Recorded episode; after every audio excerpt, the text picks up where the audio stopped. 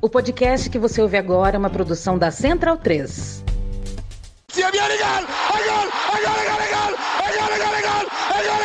Parte Pirlo! Sì! Sì! Sì! Che vittoria! Che vittoria! Non lo so che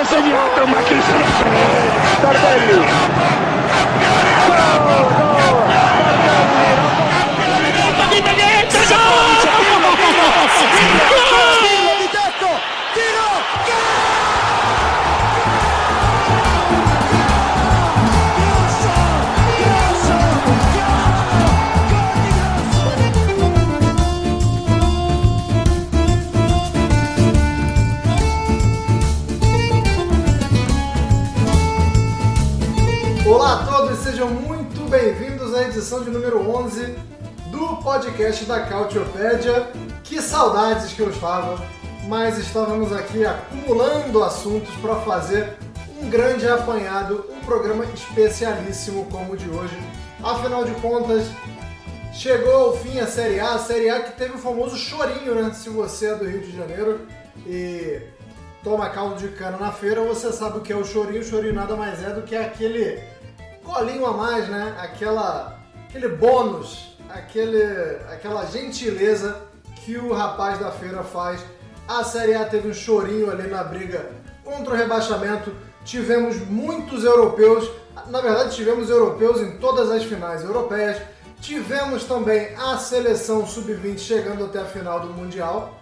Então, prepare-se para um podcast enorme, enorme na quantidade, né, na duração e enorme também na qualidade. Tenho certeza que meus companheiros vão fazer junto comigo uma edição mais do que especial. Hoje já vou pedindo perdão pela longa duração.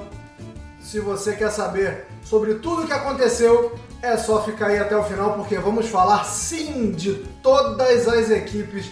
Vamos fazer uma retrospectiva geral da Série A do Campeonato Italiano. Não vamos deixar ninguém de fora. E também teve aí falecimento importante, né? A gente vai também falar do, do fim dessa era, né? Digamos, Silvio Berlusconi.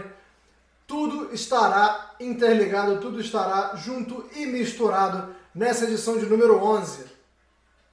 É claro que eu não estou sozinho nessa, então já vou chamando aqui meus companheiros para essa edição especialíssima, começando com Caio Bittencourt. Caio Bittencourt, gostaria de saber se você está bem humorado ou se o seu humor está assim mais ou menos como o da família Expósito. Olá a todos! Apesar de eu ser o, o mais mal-humorado deste, deste podcast, apesar do fato de que hoje precisaremos gastar a voz, hoje nós teremos edição mais longa do que o podcast da Trivela, do que o, glorioso xadrez verbal, todos esses podcasts da nossa casa aqui, os grandes companheiros da Central 3.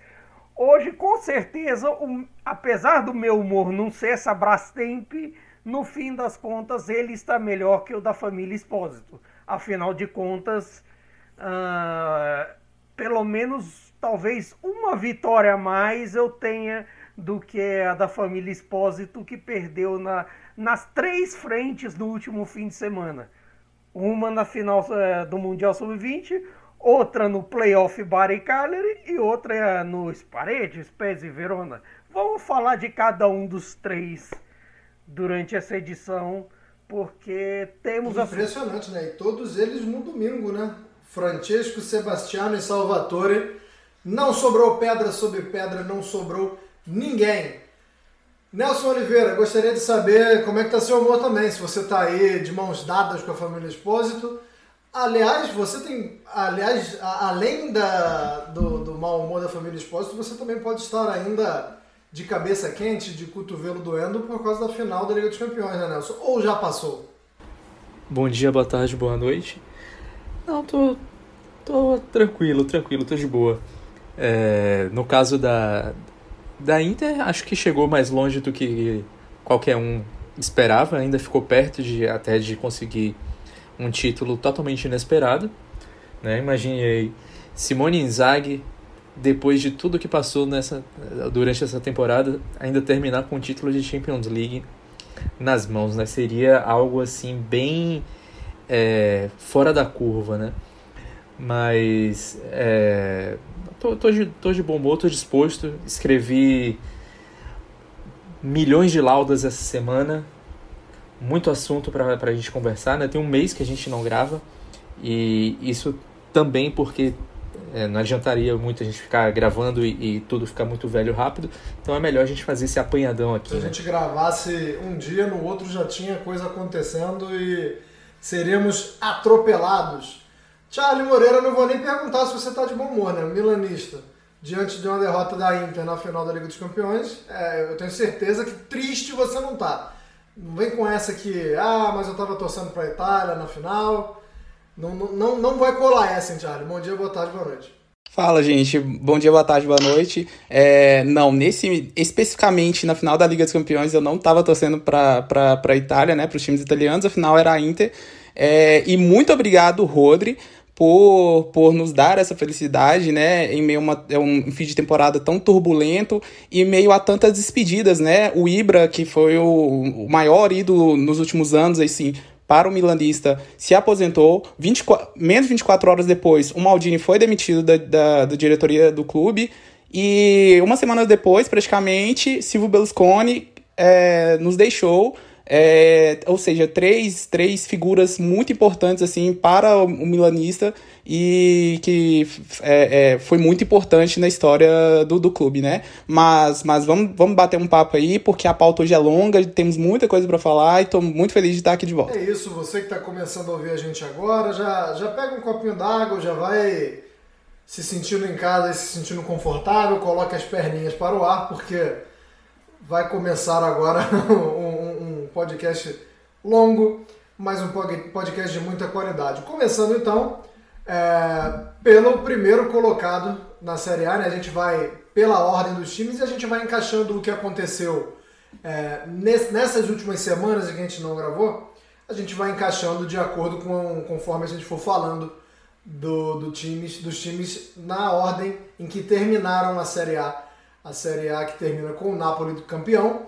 Então, vamos começar pelo Napoli, embora, embora a gente tenha feito uma edição especial do Napoli campeão, e o Napoli estava de buenas, né? O Napoli estava de férias, é, até, o, o, Napoli até jogou depois da gente ter gravado pela última vez, mas o Napoli estava jogando já com a faixa de campeão no ombro, já com aquela ressaca boa, né? Aquela ressaca legal campeão. Mas, Caio Bittencourt, queria que você analisasse é, a temporada do Napoli é, e falar um pouquinho, falar um pouco mais da próxima temporada, né? Porque, como eu falei, a gente já fez um programa especial sobre o título do Napoli. Então, se você puder focar um pouco mais no que vem por aí, né? Já se tem história de renovação, se a gente já sabe se vai sair. A gente não sabe quem vai ser o próximo treinador, por exemplo, né? Acho que esse é um ponto interessante para você começar a sua análise do Napoli aí, cara. Não, nesse, é, nesse, nesse quesito, o fator incerteza da próxima temporada não chega a ser maior do que a temporada que se foi.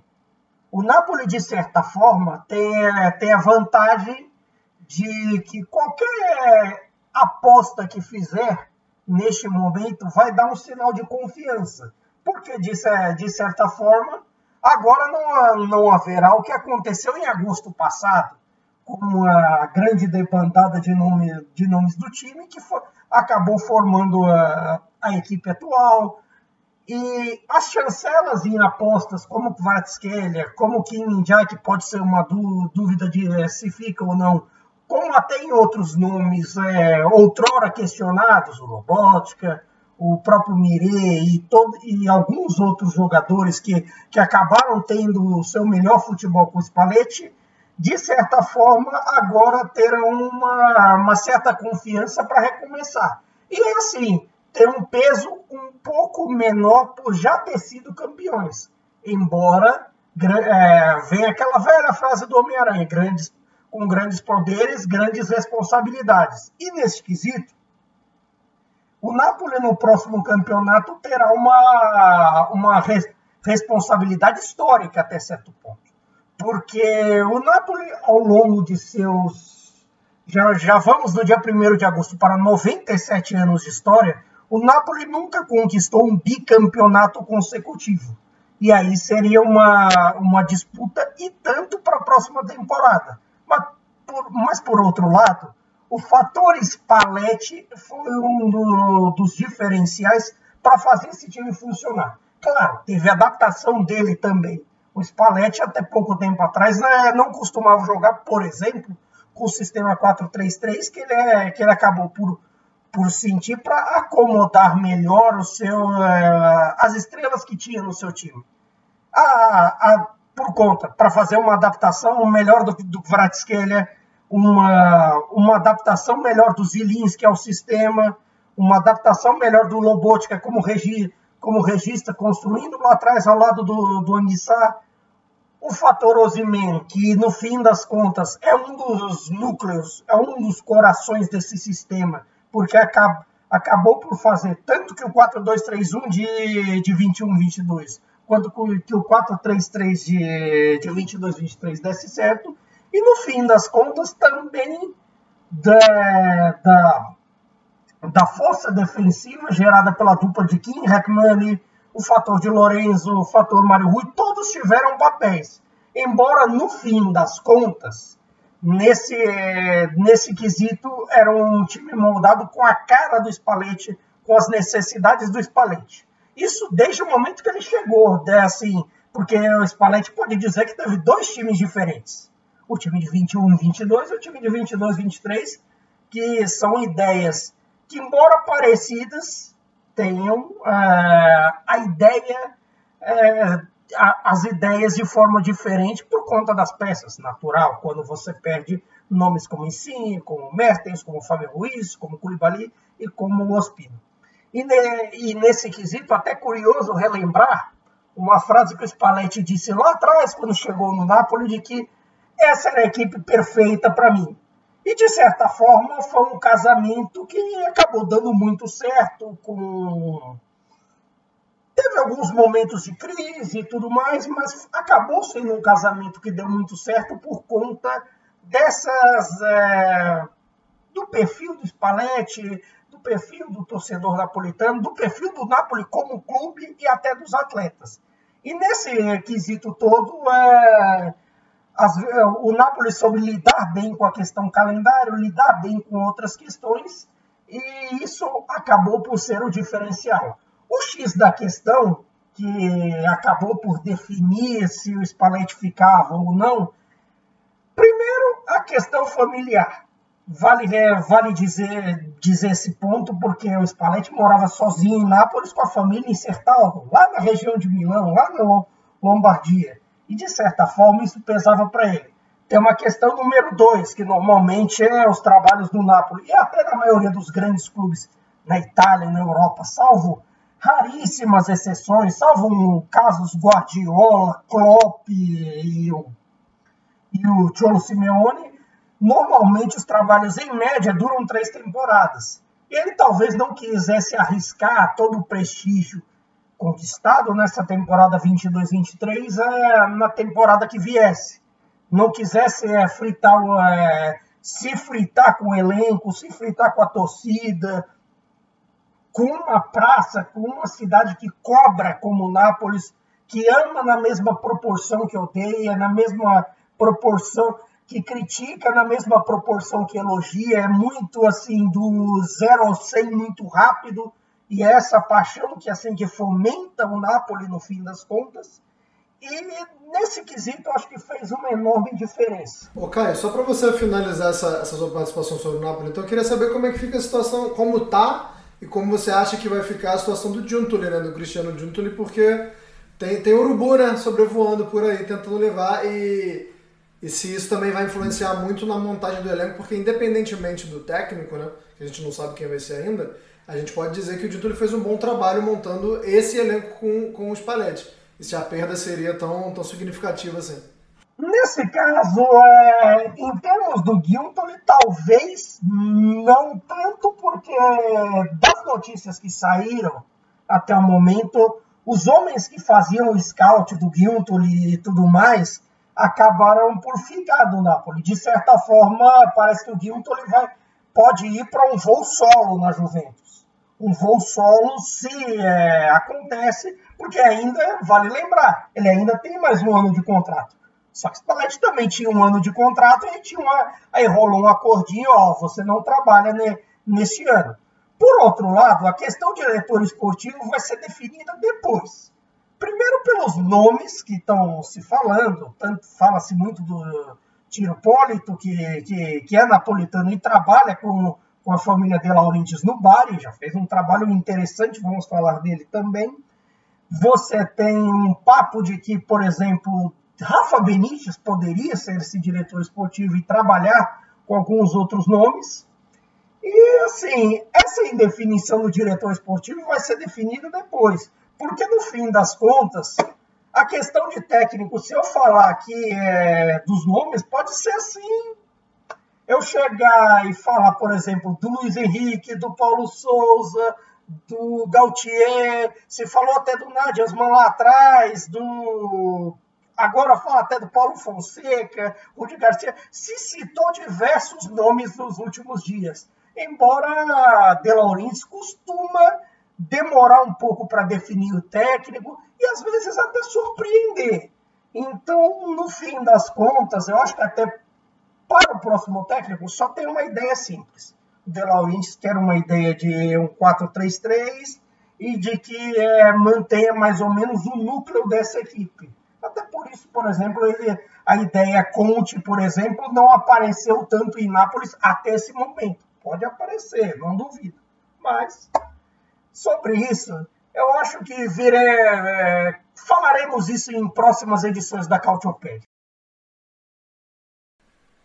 Falaremos, certamente. Vamos passar de um azul, de um celeste para outro, né? Vamos falar sobre a Lazio. Nelson Oliveira, é, eu, pelo menos, vou falar a minha opinião aqui, eu imaginava uma Lazio brigando por competições europeias e lambendo os beiços caso conseguisse uma vaga na Liga dos Campeões, que foi o que aconteceu. É, a segunda colocação foi justa, é, foi muito porque outras equipes derraparam demais e a Lazio jogou menos, a partir do momento que foi eliminada nas competições europeias, pôde focar e ajudou muito, né? A reta final da Lazio do campeonato foi foi muito boa. Teve ali um, uma derrota para o Milan, mas é, foi, foi, uma reta final de, de, campeonato muito tranquila que ajudou muito a Lazio a se consolidar na segunda colocação. Mas queria que você fizesse um, um panorama geral aí. Eu, pelo menos, não imaginava a Lazio terminando com, a, com o vice-campeonato. É, foi, o, foi o, o melhor resultado da, da Lazio no campeonato desde o título de 2000, né? Então isso dá bastante a dimensão do, do feito é, do time de, romano nessa temporada, né? É, basicamente o que aconteceu foi que o Sarri ele conseguiu consertar a defesa, né? É, a Lazio nos últimos tempos era muito focada no, no trio, né? Milinkovic-Savic, Luiz Alberto e Immobile. Muito gol, muita jogada bonita e tudo mais. É, nessa temporada não foi muito por aí. Claro que eles tiveram é, importância bastante, né? O, o Milinkovic-Savic foi um dos principais garçons do campeonato, mas o Immobile, por exemplo, ele teve a sua temporada é, menos prolífica na Lazio, né? Foi o artilheiro do time, mas só fez 12 gols. Ele nunca tinha feito tão poucos é, numa única temporada. E é, desde, que, desde que chegou a Lazio, né, no caso. E a defesa, por outro lado, foi assim exatamente o, o oposto, né? A Lazio da temporada 21-22 ela sofreu 58 gols. Aí chegaram o Casale, do Verona, e o Romagnoli, do Milan, além do Provedel, que chegou do Spezia.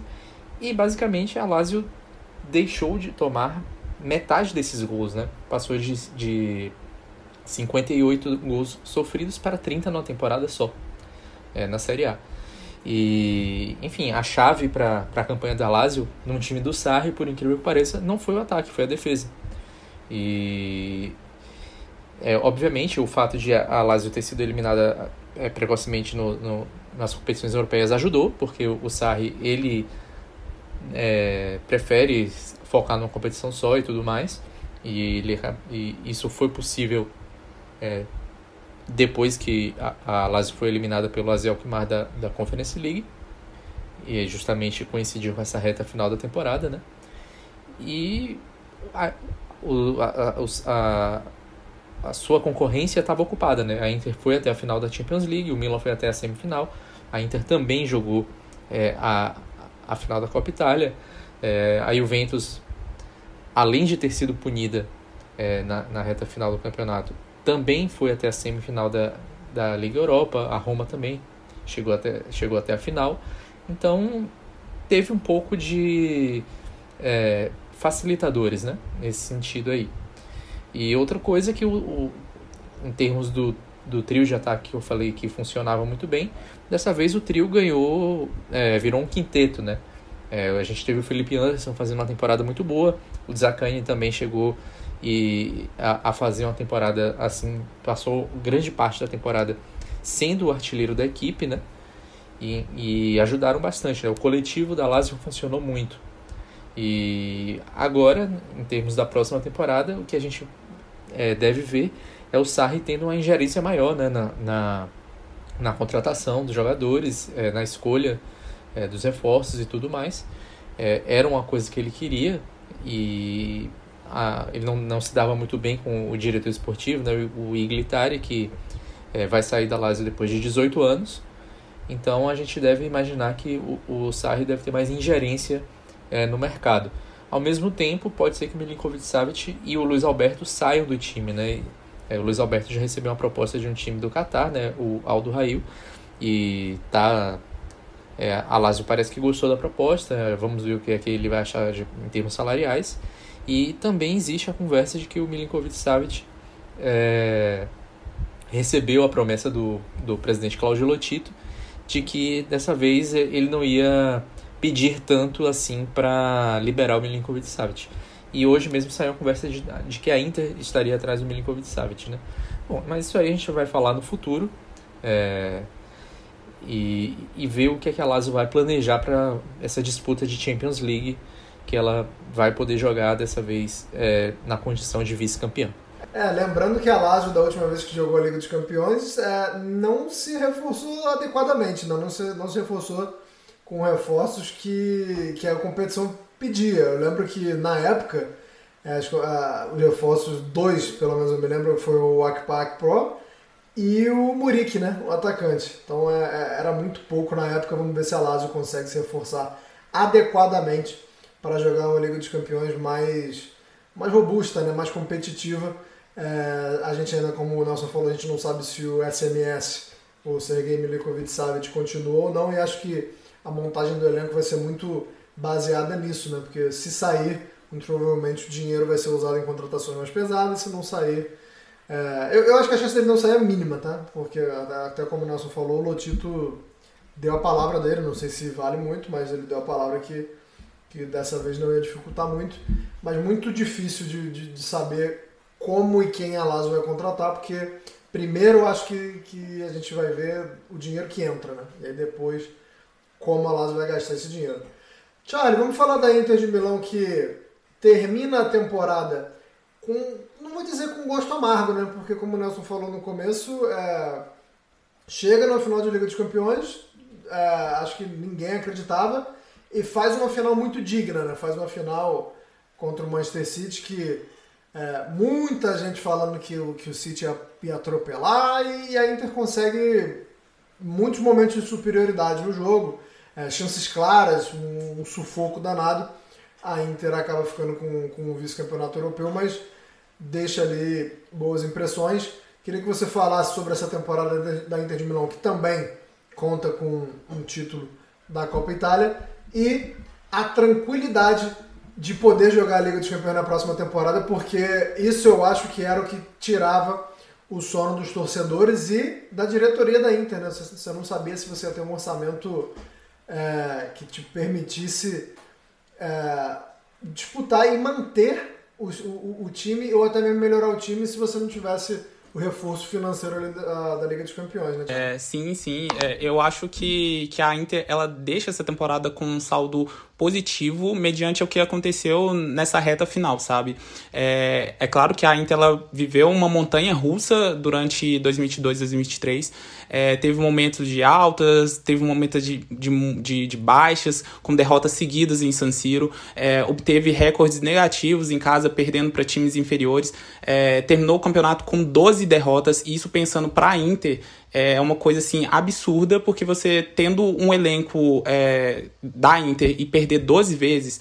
É, e ainda é, derrotas consecutivas em casa, assim, é, é, um, é, um, é uma coisa que isso tem que ser revisto para a próxima temporada, sabe? É, o Simone Zaghi ficou balançando no cargo, muita gente queria a demissão dele, quase que a torcida da Inter por inteiro, assim, gostaria de, de vê-lo é, é, fora do, do, do a, a, fora do time, é, ainda nessa, na, na temporada 2022 e 2023, né? Mas aí na reta final é, deu, deu a, mudou a chavinha ali, o time embalou, conseguiu uma sequência muito boa, é, se superou na, na Liga dos Campeões, chegando à final, é, não deveu nada para o City, inclusive o melhor em campo, é, embora a UEFA tenha dado o prêmio de melhor em campo para o Rodri, é, acredito que o Ederson foi o melhor jogador da final, até porque ele evitou é, o gol do Lukaku naquela bola no finalzinho ali, fez defesas muito importantes, é, foi um, o para mim o maior destaque do, do, do City, até porque o Rodri ele, ele fez um primeiro tempo muito aquém da, da, daquilo que ele vinha desempenhando nas rodadas nas, nas, nas fases anteriores. É, enfim, a Inter ela, ela, ela sai com um saldo positivo, né? Ganhou a Copa Itália, ganhou a Supercopa Italiana, é, bateu o Mila, assim, fez de gato sapato o, o rival é, nessa, nessa reta final, na Copa Itália, Supercopa, Série A, Liga dos Campeões, enfim, assim, deixou um, um saldo muito positivo para a torcida em relação ao clássico local. É, Simone Zaghi hoje tá com, é, é, muito bem visto, não só em âmbito nacional, mas também europeu. E isso é, é assim, pensando em dois, três meses atrás, assim, é, é, é, é espetacular a virada de chave que ele conseguiu virar nessa, nessa, nessa equipe. O saldo positivo, o saldo é muito positivo por tudo que ele conseguiu fazer nesses, nesses últimos 10, 10 jogos finais da Inter. O Steve, Steve, Steve o Zeng, o presidente da Inter, é, até disse que pretende renovar com ele por muitos anos aí. É, então agora é ver como que, que o Marota vai, vai fazer com o mercado, né? Porque é, se eu não me engano, foi o de Márcio que, que saltou uma notícia nessa semana mesmo que nós estamos gravando o podcast, no início dessa semana, de que a Inter vai ter um, um vai precisar vender alguns jogadores, algo que já vem acontecendo algumas temporadas, né, algumas janelas, para poder ter, ter dinheiro e investir no mercado. Fala-se muito do, do, do Chelsea é, contratar o Onaná e aí por cerca de 50 milhões de euros assim, a Inter deve repor com o Vicário. Inclusive, a Inter ela consegue repor muito bem as perdas, né? Perdeu o Hakimi, é, trouxe o, o, o Dumfries. Embora haja um, um, gap muito, muito grande assim, em relação à qualidade dos dois, é, perdeu o Eriksen, conseguiu repor com o Xeranoglu. É, trouxe o Lukaku emprestado. E embora tenha feito um início de temporada assim, muito aquém do que é, nós costumamos ver dele nas últimas temporadas, ele ressurgiu nessa reta final, conseguiu ajudar a Inter a alcançar a vaga na Liga dos Campeões, conseguiu é, ajudar a Inter chegar à final da Champions. Então, assim, vamos ver o que, que o Marota vai tirar da cartola dessa vez. Mais um mercado provavelmente com um orçamento bem reduzido, assim. E então vamos ver como é que vai ser a Inter na próxima temporada. Mas em 2022 e 2023, apesar de todos os percalços, apesar de todos, de todos os, os, os, os, os, lances, ba os lances baixos, assim, acredito que o torcedor interista sai satisfeito do que a Inter pôde oferecer nessa temporada. Cara, a retrospectiva é bom demais, né? Porque termina a Inter com o Inzaghi é, nos braços do povo, né? O Inzaghi copeiro, né? O famoso, famoso Inzaghi copeiro que sempre vai muito bem na, nas competições de mata-mata, mas o Thiago lembra muito bem aí que não foi essa tônica durante boa parte da temporada. Acho que o número de 12 derrotas que o Charlie trouxe expressa muito bem. É, teve um momento ali do, da segunda metade da temporada já, a Inter muito aquém. E, e como eu até falei quando eu entreguei a pergunta para o Charlie, é muito preocupado de não conseguir uma vaga na Liga dos Campeões, né? Por isso que é bom a gente voltar um pouquinho. ainda faltou o screener, né, que, que assinou, que, que vai reforçar o PSG. Então, no meio de tudo isso, ainda perdeu seu capitão, é, teve mudança de faixa, agora passou pro Brozovic, Lautaro, é, não foi, é, ele, ele perdeu esse posto na equipe é, após todo aquele embrulho envolvendo a negociação dele para o PSG. É, ele conversou com os ultras, é, que, é, amenizar, amenizou a situação é, e ainda perdeu a, a, reta final da temporada lesionado. E no meio de tudo isso, a Inter conseguiu ressurgir, conseguiu fazer um, um terminar 2022, 2023 de forma bem positiva. Bom, bom demais falar. Uh, dar um, voltar umas casinhas né, para lembrar o que aconteceu. É, vamos falar sobre o que aconteceu então com o Milan, né, Caio? Porque o Milan teve no ponto alto da temporada é, a eliminação do Napoli na Liga dos Campeões, né? Quando todo mundo imaginou que o Napoli ia passar pelo Milan, o Milan consegue ali uma classificação inesperada, mas fora isso, teve muito a se comemorar. Quais foram os pontos positivos do Milan? Ou é uma temporada de queda, né? É acentuada em relação às É últimas. complicado dizer que foi uma temporada de queda, porque se você for parar para pensar, não é uma temporada assim para você pegar e jogar tudo fora. Uma temporada que você classifica para a Liga dos Campeões.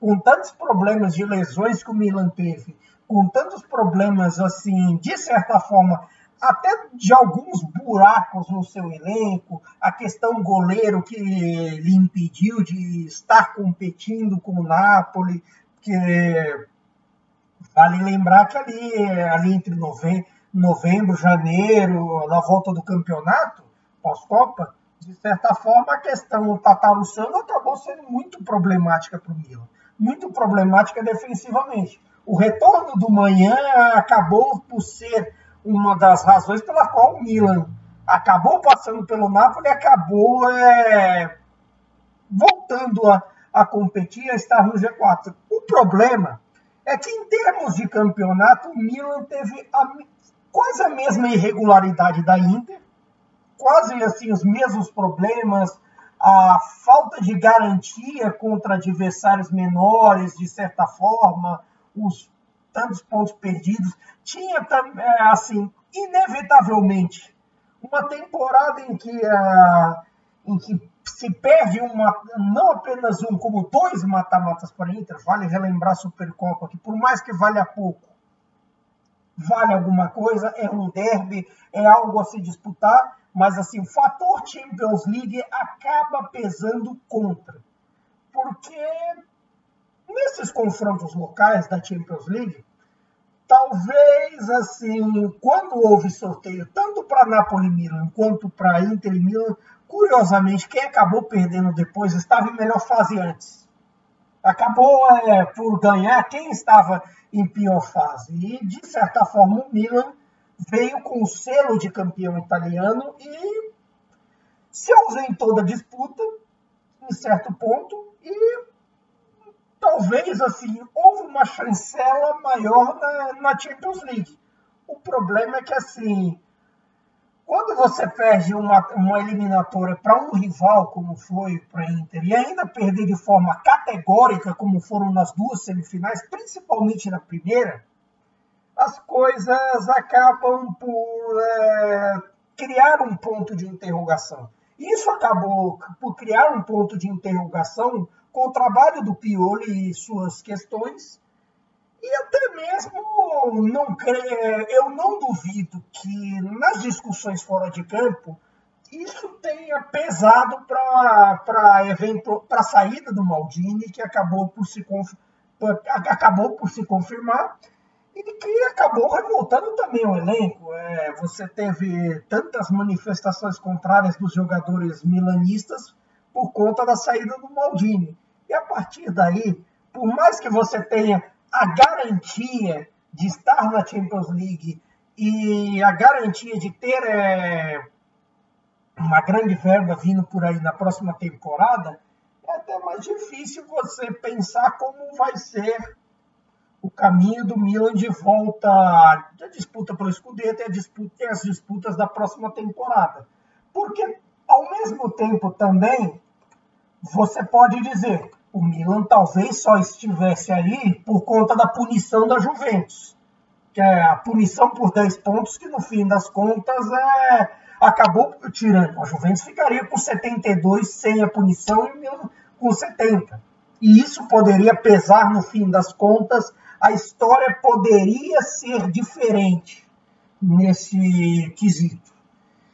E isso, isso acaba por interferir. É claro, no fim das contas, a gente sempre disse aqui, é, tanto no outro podcast nos seus, nos seus últimos dias, quanto uh, nessa nova empreitada na, no podcast da Cautiopédia, que a Inter era mais elenco, que a Inter era mais time, que no fim das contas. Só que a Inter não estava fazendo por onde, o Milan estava fazendo por onde. E isso é o que pesa, que dá uma, uma dozinha a mais no milanista por mais que assim, é, o gol do Rodri, as defesas do Ederson e tudo que a Inter fez de positivo nessa final, o crescimento do, do trabalho do Inzaghi nas Copas, por uma, a derrota em Istambul desceu macio e reanimou os, os Rossoneri. Só que fica aquela sensação de, poxa, podia ser a gente lá. O Milan podia fazer melhor que isso, o Milan podia ter competido mais e não correr tanto risco como correu nessa reta final. Correu o risco de não estar na Champions. Felizmente estará. Mas agora, com que núcleo? Esse é o X da questão. A pergunta a se fazer também é sobre isso e também até sobre como serão as lideranças do time na próxima temporada. Tivemos o adeus do Ibra, tivemos, e também por outro lado, tivemos importantes renovações. É, quem, quem não fica, né, é o Brian Dias. O Brian Dias volta para o Real Madrid, já já já está falando novamente como, como jogador do Real Madrid. Assim a gente fecha então esse pelotão que representará a Itália na próxima Liga dos Campeões. Napoli, Lazio, Inter e Milan foram os classificados. Agora vamos então. É, pesado falar segundo pelotão, mas é o segundo pelotão, né? A Atalanta que termina na quinta colocação é, houve burburinho, né, Nelson, de que o Gasperini poderia não ser o treinador. É, não foi nem tão forte esse burburinho, mas foi pelo menos a primeira vez que a gente viu isso acontecendo nos últimos anos. É, esse, embora a incerteza não tenha sido grande, mas foi a primeira vez que cogitou-se que, que o Gasperini não, não seguiria mais. Aparentemente vai seguir. A Atalanta terminou o campeonato na quinta colocação com 64 pontos e muito muitos altos e baixos, né, Nelson? Dificilmente a Atalanta conseguiu um, um momento de regularidade é, de bom futebol, né? A gente teve grandes jogos, como sempre, né? Como, como sempre a Atalanta nos últimos anos consegue propiciar um, um ataque muito bom, um ataque que termina o campeonato com 66 gols, mas muito é, regular. O Gasperini né? ele continua assim, a diretoria já anunciou, é, teve um anúncio no Twitter. E o que acontece é que houve um desgaste, né? Um desgaste até grande é, do Gasperini com a diretoria. É, são já vai já já iremos completar agora o Gasperini foi, completou a sétima temporada né, de trabalho na Atalanta. E teve uma queda de produção no fim da temporada anterior né 21 22 é, a Atalanta começou a dar uns indícios ali de que poderia estar em fim de ciclo. Mas talvez esse fim de ciclo tenha sido adiado é, pela passa pelas passagens de bastão que a gente viu durante essa temporada, né? É, a Atalanta, ela teve já como jogadores Papo Gomes, Ilicite, é, Zapata, Muriel, é, desses aí os, os colombianos permaneceram, né? Só que eles permaneceram e nessa temporada tiveram um papel de coadjuvantes, né? A gente viu é, a ascensão do, é, do Cup Milans como um, um, um, dos líderes do time no meio campo, é, o Lukman, que chegou do Leicester, é, foi o artilheiro da, da equipe na temporada, fez um, um, uma primeira metade de, de campanha na Série A muito boa, e a segunda metade já foi do Royland, né, o dinamarquês, uma das principais é, revelações do campeonato, né? Então a gente viu essa passagem de bastão acontecer e vários outros jogadores que já estavam no elenco é, atuando como coadjuvantes mantiveram esse esse esse papel, né? É, o Tolói, não, acho que não, não chega a gente é, poder chamar de coadjuvante, mas afinal ele é o capitão da equipe, né? Mas ele ganhou, por exemplo, a, a, a companhia do Scalvini, né, outro jovem que começou a aparecer, já tinha sido é, utilizado na, na, temporada anterior e dessa vez ganhou mais espaço. É, o Zapacosta fez um campeonato bom, é, o Derum, o Derum também, o, o Ederson, outra, esse aí já é uma novidade, né, um cara que chegou é, na, na, na, última temporada também se, se, se, se ambientou. E aí a Atalanta volta a disputar competições europeias, né? Ela ficou de fora e agora, é, pela primeira vez, ficou de fora na, na gestão do Gasperini, mas isso durou pouco, né? Então agora, como sempre, né, é, é, a gente vê o que é que esses caras vão produzir na temporada que vem. É, a gente deve ver essa passagem de bastão se, se aprofundar. É, não acredito que o, o Royland volte a, a ser uma opção de banco caso ele permaneça. É, o Lukman também não, não o vejo perdendo é, espaço para o Muriel. Então é talvez um, momento de, de crescimento, né? Os caras mais jovens do que esses colombianos, por exemplo, que eu citei. E que na próxima temporada a gente deve vê-los é, ganhar ainda mais protagonismo. Então é uma possibilidade bastante razoável de Atalanta é, brigar novamente até por vaga na Champions League, né? Dessa vez, como, como você falou, Anderson, é, a, é, a Atalanta teve suas irregularidades, né? Por exemplo, começou o, o campeonato muito bem, né? Chegou a, a, a, até brigar pela liderança com o Napoli durante uma parte do campeonato, depois perdeu um pouco de, de, de ritmo, né? Mas nunca deixou a, a, a zonas, as zonas de classificação para competições europeias ficou ali sempre entre os sete. É, então, acho que agora o desafio do, do, do, Gasperini no seu oitavo ano deve ser voltar à Champions League. É, e, e, quem sabe, né, já pensando no nono ano, talvez é, é, aí não sei se ele já gostaria de ter uma nova chance em outro time ou se ele vai tentar completar uma década né, de, de Atalanta, algo muito, muito raro no futebol italiano. Seria bacana, mas como eu falei, esse comecinho, esse finzinho de temporada, perdão, já, já mostrou ali uma incerteza. Eu torceria para que ele ficasse, mas não, não tenho tanta certeza assim. E acho que o Holland não fica não. O Holland tá todo se querendo pro Manchester United, tá, tá dando a famosa cavada é, vamos ver. A, a, Atalanta não tem necessidade de vendê-lo, né? Isso acaba fazendo uma grande diferença na hora de você se sentar à mesa para negociar. E os times italianos sabem que os times ingleses têm um carro forte, né? No quintal deles, então acho que a Atalanta está numa situação bem favorável caso vá negociá-lo. É, outra equipe italiana que, que vai para a Europa League é a Roma, né, Charlie? A Roma que é, eu acho que ainda dá pra gente falar na questão da irregularidade da Roma, é, assim como a gente falou da Atalanta, mas acho que de uma forma diferente, né? Porque a Roma, é, a, a, as irregularidades elas são muito mais individuais e justificáveis, né? A gente tem um de bala, por exemplo, que não consegue é, engatar uma sequência de jogos. É, desde antes da Copa do Mundo, é um pouco pior a situação física dele depois da Copa do Mundo, mas vale lembrar que ele já chega na Copa do Mundo é, convivendo com lesões. Então acho que é, é, é uma temporada muito positiva da Roma.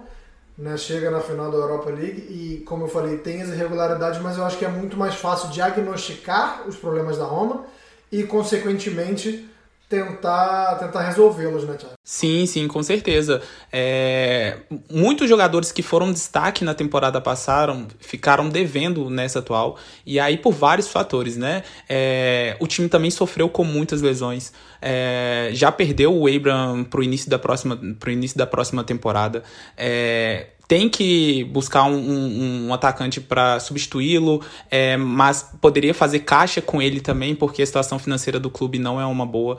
É, o Dybala também é, foi, foi muito afetado por os, pelos problemas físicos. É, ele não consegue é, entrar, é, ficar em forma durante toda uma temporada assim há alguns anos.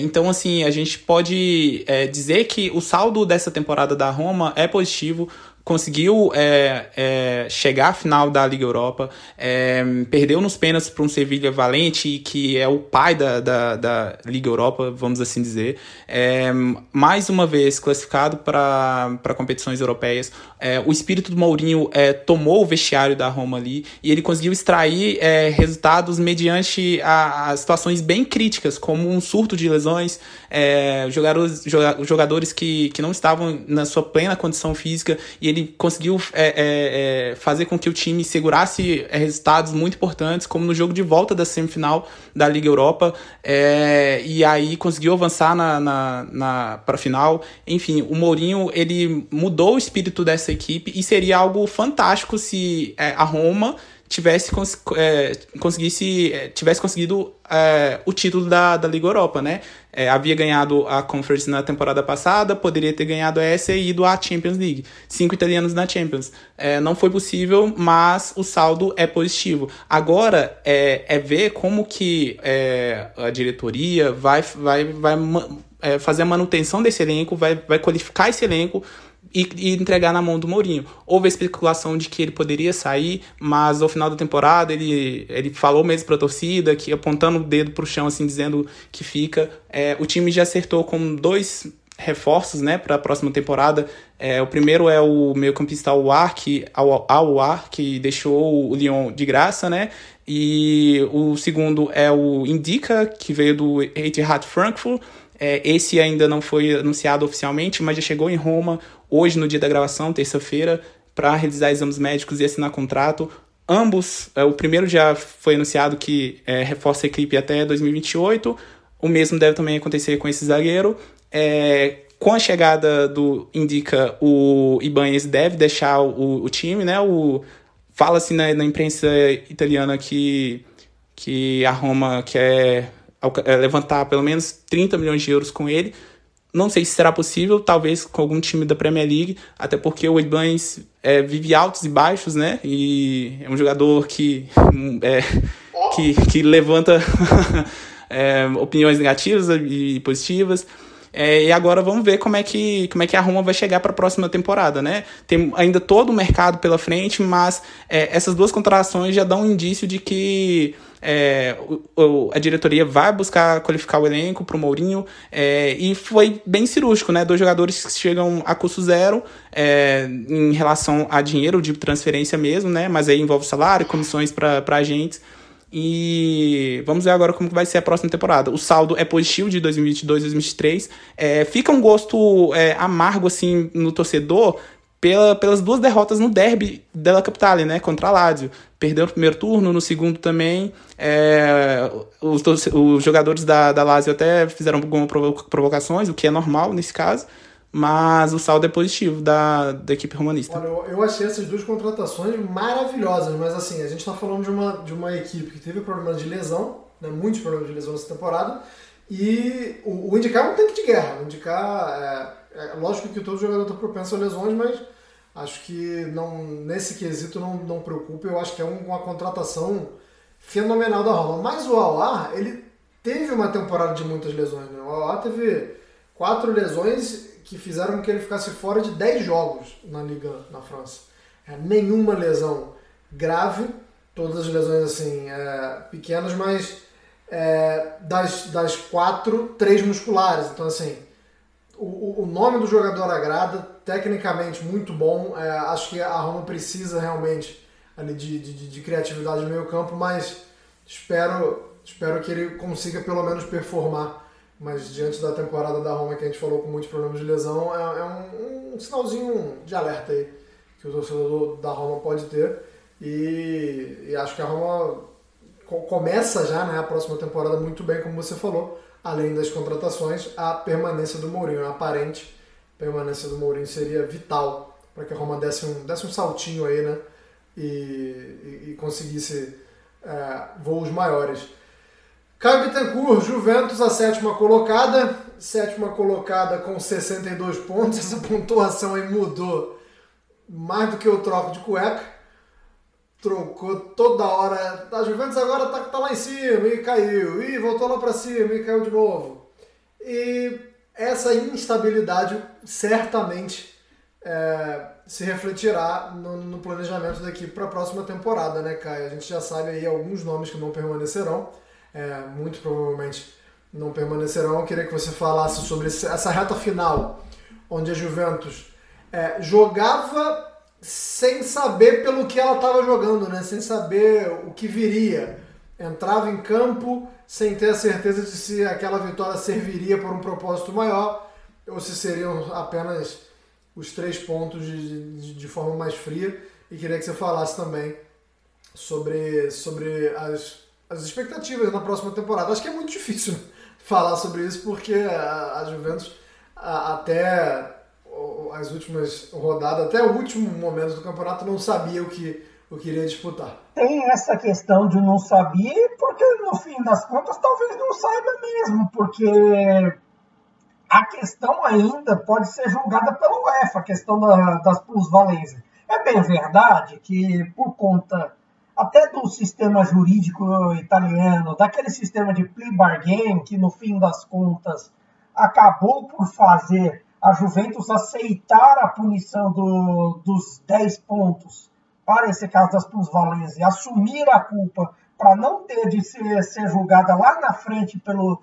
pelos casos salariais, no fim das contas, acabou sendo talvez dos males ou menos pior. E considerando talvez até que a UEFA eventualmente é, jogue essa toda essa questão lá para frente, quando terminar de ser julgada a história e tudo mais, por conta disso, talvez é muito é, impreciso a gente prever o que pode acontecer com a Juventus agora que, assim, o que a gente pode dizer neste momento? A temporada da Juventus acabou sendo decepcionante com alguns nomes em relação ao que tem. Ela poderia, por exemplo, estar fazendo a final com a Roma.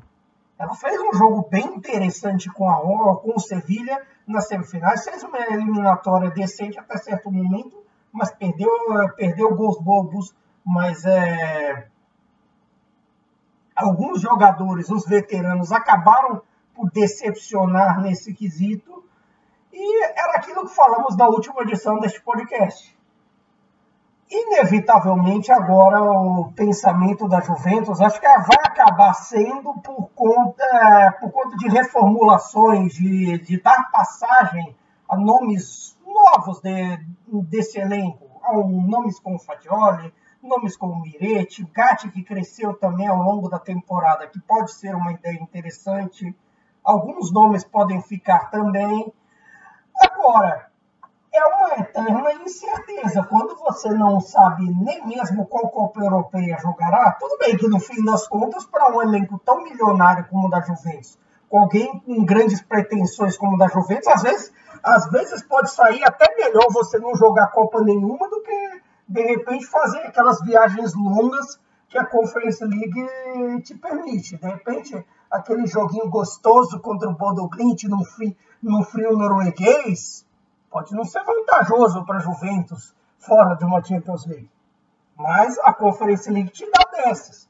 E até a Roma soube até entender isso na era nesse período, nessa era Mourinho que estamos aí, entender isso para ganhar a Conference League para chegar a essa final, atenção, sendo prejudicadíssima, para não falar roubada pela, pela arbitragem. Porque no fim das contas a Roma acabou sendo é, prejudicada pela arbitragem. A Juventus nem isso pode dizer em relação ao Sevilha. A Juventus nem isso pode dizer porque tem, tem é, essas decepções e tudo mais. Por outro lado, para mim é, uma, é aquela questão que a gente já vem falando, uma tecla que a gente vem batendo aqui por conta de um rejuvenescimento desse elenco. Alguns veteranos já, já estão de saída, nomes como Maria, o Quadrado e tudo mais. Em meio a toda essa coisa, a Juventus vai ter que partir daí. Só que, ao mesmo tempo, você, nesse momento, talvez, acho que nem presidência, talvez até nem mesmo o Alegre esteja 100% garantido. Ao mesmo tempo, a gente está com um pensamento que parece que, nesse momento da Juventus, todo mundo está com o pé dentro e o pé fora. Mesmo até casos como esse dos jovens que a gente citou. Então essa incerteza mata. Eu não digo que essa, que essa incerteza foi um motivo da, da Juventus até ter decaído com o campeonato, coisa e tal. Eu acho que não. A Juventus fez até um campeonato bom dentro do possível, porque se você for parar para pensar, o desempenho era de G4, como a, como a gente sempre disse, só que ao mesmo tempo, o desempenho dela em alguns jogos grandes foi decepcionante demais para a gente pensar que, que a história não foi tão merecido ter ficado, ficado de fora. Porque você teve as duas derrotas dos clássicos com o Napoli, você teve um Milan, é, um Milan até de certa forma dominante nessa reta final, aquele clássico da penúltima rodada que acabou por ser decisivo. Você teve é, uma Juventus que foi mais abaixo das expectativas do que costuma ser nesses clássicos, onde o time cresce, onde o time produz melhor desempenho e tudo mais. E até por conta disso teve derrota para Roma, teve derrota para Lazio e tudo mais só teve desempenho melhor nesse segundo turno em vitórias com Inter e Atalanta fora. E, nesse quesito, acho que pelo menos no desempenho, a Juventus merecia algo melhor. A Juventus não merecia esse negócio todo. Mas é ver o que vai acontecer. É, esse ponto de interrogação gigante é o que define a Juventus. A gente não sabe nada mais. É, nem a gente, nem eles, né? Ninguém, ninguém sabe nada do que, do que vai acontecer. É, eu espero que eu saiba de alguma coisa que vai acontecer. Eu acho que o Rabiot sai. Eu, eu espero estar certo em relação a isso, embora vou, fazer, vou falar aqui que o Rabiot foi, sem dúvidas, o melhor jogador da Juventus na temporada. Mas ainda, ainda ficaria feliz com a saída dele. o meu, meu coração não foi amolecido diante desta boa temporada do Rabiot. Espero que ele possa buscar novos ares longe de Turim. Quem ficou na oitava colocação da Série A, Nelson, foi a Fiorentina, que termina a temporada perdendo duas finais, perdendo a final da Copa da Itália, perdendo a final da Conference League, mas uma temporada de, de consolidação de alguns nomes na Fiorentina e, e consolidação no futebol italiano, né? É, o, o, próprio técnico, o Vincenzo Italiano, consegue uma temporada de, com, com holofote em cima dele, né, Nelson? Acho que não tem como falar muito da temporada da Fiorentina sem, sem falar automaticamente do Vincenzo Italiano e, e de como ele conseguiu fazer a Fiorentina performar melhor do que ela vinha fazendo nas últimas temporadas, né, Nelson? Não, com certeza. É, a Fiorentina chegou a duas finais, né, de, de Copas. É, um acho que estava um pouco fora do radar né, da Copa Itália, embora obviamente pudesse competir, mas é, tudo, tudo dependeria muito dos cruzamentos. Mas a, a da Conference League era um objetivo e foi atingido, né? apesar de um péssimo início de competição que a Fiorentina teve, né? uma, uma fase de grupos bastante é, atribulada. É, e eu, na verdade, é isso. Eu acho que falta um pouco no trabalho do italiano um pouco mais de regularidade e também de maturidade. É, a gente vê o, o, gol que a Fiorentina toma é, em dois momentos, né? Tipo, o, o gol, que a, é o gol que a Fiorentina toma na, na final da, da o primeiro gol que, ele, que ela toma na, na final da, da Copa Itália e o gol que ela toma na, aos 90 minutos na, na final da, da Conference League, né? Então, é, às vezes falta ter um pouco mais de, de noção de, dos momentos do jogo, né?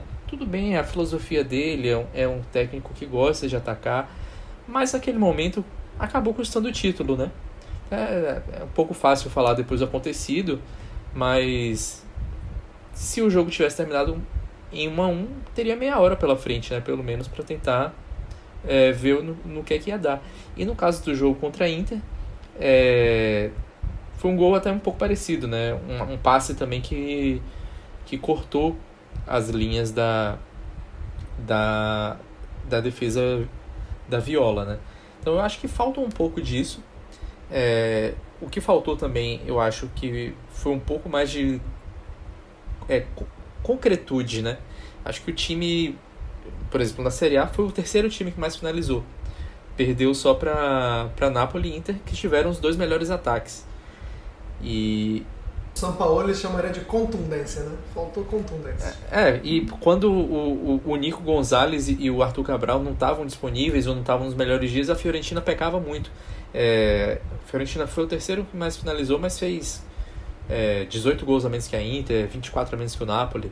Então, veja. E não ficou tão longe assim no número de, de finalizações, não. Foi algo bem próximo. Todos finalizaram mais de 600 vezes. E. Enfim, eu acho que faltou um Eu tenho certeza que metade dessas finalizações não aproveitadas foram do Iconé. Eu gosto muito dele, mas pelo amor do guarda, pela mãe do guarda, viu? Como finaliza mal. é, é, é, é um, um chuta-chuta, né? Ele, ele, de fato, ele é um cara que consegue é, penetrar bastante as linhas, né? Tem um, esse, esse talento de conseguir é, fazer jogadas individuais, passar na velocidade, mas nem sempre finaliza tão bem assim. É, na verdade, o que eu acho também tem uma, uma questão que foi houve uma certa insistência é, no, no, no Jovic, sendo que o Arthur teve uma temporada bem superior, né? Tudo bem, também teve um pouco a, a ver com, equi, com equilíbrio, né? A Fiorentina competiu em três frentes até o fim. Então o italiano ele ele rodou muito o elenco, né? O elenco que no papel assim é um elenco bem equilibrado, né? Você consegue botar 11 jogadores do mesmo nível de um lado e do outro no treino, digamos assim, e fazer esse rodízio com uma frequência boa. Então eu acho que o desafio da Fiorentina para a próxima temporada é manter um elenco com um nível assim, o elenco eu acho que foi um elenco bem é, bem montado pro, pro que a Fiorentina se propunha, mas ter um pouco mais de malícia na defesa e malícia no ataque. Eu acho que falta um pouco disso. É o segundo ano de trabalho, né? Não é tanto tempo assim ainda, mas tem, existe um potencial de, de melhora. É, provavelmente ele vai ficar. É, não houve uma confirmação oficial, mas é o que todo mundo tem falado que ele quer ficar, que ele não pretende é, abandonar o barco no meio do caminho. Mas ele também disse isso no Spezia e acabou saindo já com a pré-temporada iniciada porque a Fiorentina contratou o Gattuso, rolou um, um problema relacionado a contratações, né? O, o empresário do Gattuso queria é, forçar muitos nomes e acabou que ele foi demitido logo em seguida. E aí o italiano saiu, né? Mas parece que dessa vez ele vai ficar e é, para eu acho que isso é muito positivo porque existe margem de melhoramento e eu acho que ele tem condições é, de ser o cara que vai é, conduzir. O que, por exemplo, no caso da, da, da, Juventus, né, que o Caio falou antes, eu não sei se o Alegre é o, é o cara para conduzir essa renovação, mas enfim, né, ele tem um ano de contrato, a multa é, é o salário dele é alto, se contratar outra pessoa para o lugar dele, é, vai continuar pagando o salário dele. Enfim, eu acho que a, que a Juventus deve estar tá torcendo muito para ele, para ele ser é, seduzido pelo dinheiro da Arábia Saudita. Eu que pagar um treinador tá ruim, imagina dois para a Juventus. É, Charlie, eu queria passar então para o Bolonha, que, que faz um bom campeonato, né?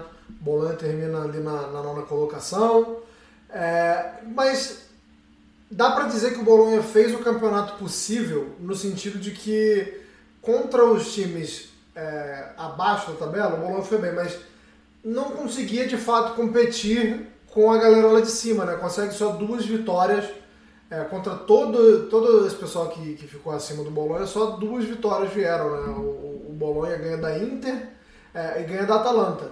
É, acho que ganha da Fiorentina também, né, no, no, primeiro turno, se eu não me engano. Então, três vitórias contra, contra, toda essa galera lá de cima. É, é pouco, não dava para ter conseguido mais do que isso mesmo, ou, ou a, o foco era só fazer a pontuação contra a galera lá de baixo porque pareceu dois times durante o campeonato, né? É, não tinha exatamente uma identidade o time do Bolonha, né? É, se ia enfrentar uma equipe que, que, que diante do planejamento achava que era viável, é, conseguia agredir um pouco mais, mas a gente não via essa agressividade contra os times de cima. É, queria que você falasse sobre essa temporada do Bolonha aí, se é o que dava para ter feito mesmo ou se faltou um pouquinho de, de ousadia ou, ou até um pouco mesmo de elenco, né, para conseguir ganhar mais jogos contra essa galera de cima, né, contra o top 8, digamos assim. É, cara, a gente pode ver o copo meio cheio, meio vazio, né? É, o trabalho do, do, do Thiago Mota, assim, surpreendeu muita gente. É, até mesmo depois do, do, do, dele ter fracassado no Genoa e tudo. É, foi um trabalho que abriu os olhos de muitos times lá na Itália. Falou-se, inclusive, é, de que ele seria um possível sucessor para o Simone Zaghi, caso ele viesse mesmo a ser é, demitido. É, a, a, impressão que, que eu tive é, lendo é, as notícias lá da Itália e, e depois de ter terminado o campeonato assim na, na nona posição é de que o time do Bolonha fez um campeonato bem digno, bem digno de, mediante as, as peças disponíveis, sabe? É, o Thiago Mota conseguiu extrair é, é, é, um bom futebol de muitos jogadores ali, individualmente falando. O lateral direito Porsche fez um, fez um, um, ano espetacular na, na Série A, foi um dos melhores na posição. O Orsolini é, voltou aos melhores dias. É, também se destacou no ataque, embora tenha perdido alguns jogos por lesões. É, então, assim, pela, pelo menos na minha visão, assim, o Bolonha fez um bom campeonato é, diante das, das, expectativas desse time é, lá no início do, da liga. É, agora, é, a margem para melhoramento, com certeza. Vamos ver como vai ser na próxima temporada. Se o Thiago Mota realmente vai ficar, se ele vai dar, dar continuidade ao projeto. É, se algumas peças vão sair, fala-se muito de, de uma possível transferência do Orsolini para outras, outras equipes maiores lá da Itália. Arnautovic também está na mira do Mila e tem outros times de olho nele. É, a, a, expectativa agora é para saber como é que vai ser esse time na próxima temporada. Sonhou com, com vagas europeias, sim, mas falhou quando, quando tinha que, que, que vencer as equipes de cima. É, é, porque assim, se a gente pegar o segundo turno do Bolonha, por exemplo, assim, de fevereiro para até o final da temporada, o Bolonha perdeu é, três vezes, que foi para é, pro Monza em casa, pro, pro Torino, lá em Turim, e já na reta final. E, é, já na reta final, pra, na, na, verdade foram quatro derrotas, né? Pro, pro Hellas Verona e pro Empoli. É, e aí cons conseguiu é, empatar com, contra o Juventus, contra, contra o Mila, ganhou da, da Inter, empatou com a Lazio. Então, assim, foram resultados bem é, é, é, bacanas, assim, é, diante das peças que o Bolonha tinha à disposição. Vamos ver como agora como vai ser o trabalho do Thiago Mota na próxima temporada. Gostei que você lembrou do Poste aí. O Poste realmente foi. É, não só pelos gols, né? Não, porque geralmente o zagueiro que faz gol, o pessoal já acha que automaticamente ele jogou bem. Poste que termina o campeonato com, com seis gols, mas é, consistente, sólido. Gostei, gostei do, do campeonato do austríaco. Caio Bittencourt, vamos para o Torino. Torino, que termina na décima colocação. É, até finaliza o campeonato também de, de, forma satisfatória, mas tivemos muitos altos e baixos do Torino também durante o campeonato, né, Caio? Eu queria que você falasse sobre o time Granata, que não sei se teve um grande destaque individual ou não, né? Acho que o time foi bem, é, bem consistente, foi bem sólido Acho que o coletivo foi o que falou mais forte no, no time do, do Torino. É, não temos grandes nomes e não tivemos grandes destaques, mas muita gente dividindo o protagonismo, né, cara?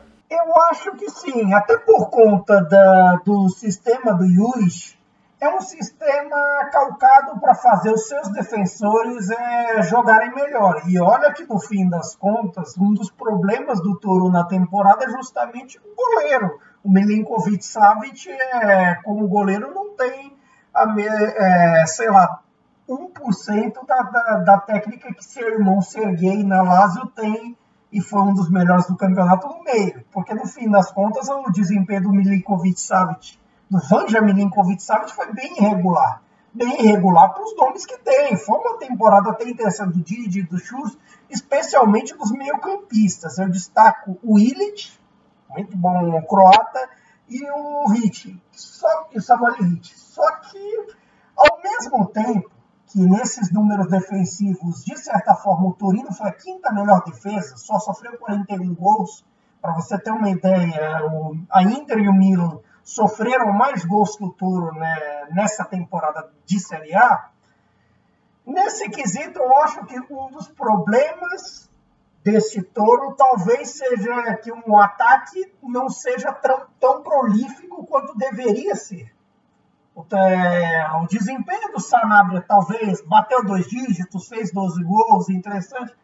É, mas você talvez você também não consegue ver tantos, bo, tantos bons olhos no desempenho dele, no desempenho do Miranchuk e de certa forma, esses poucos gols acabam por fazer a diferença, por separar o touro do Juric dos, dos, traba dos trabalhos de Copas Europeias, de até pelo menos chegar a competir por uma, por uma Conference, por uma Europa League.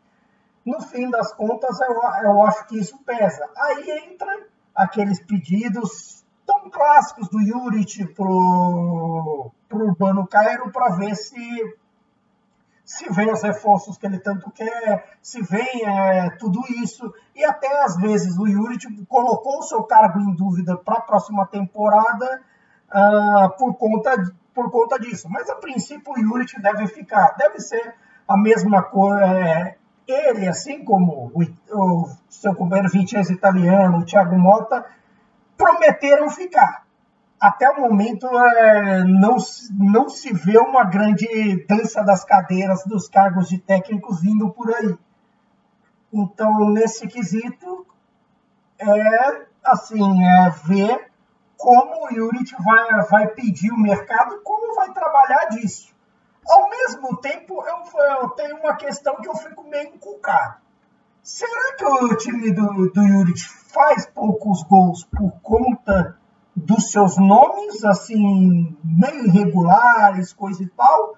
Ou será que faz poucos gols por conta do sistema dele, que talvez foque bastante na defesa e esqueça um pouco do ataque? Ou talvez lembre ali para fazer um a 0 nosso de cada dia, uns 2 a 0 Enfim é um ponto de interrogação que eu sempre tenho com os trabalhos do Yuri, tanto como era no Verona lá atrás, como agora com o Toro. Agora, principalmente. Não sei se vocês têm o mesmo. Eu, eu curto muito, concordo com você.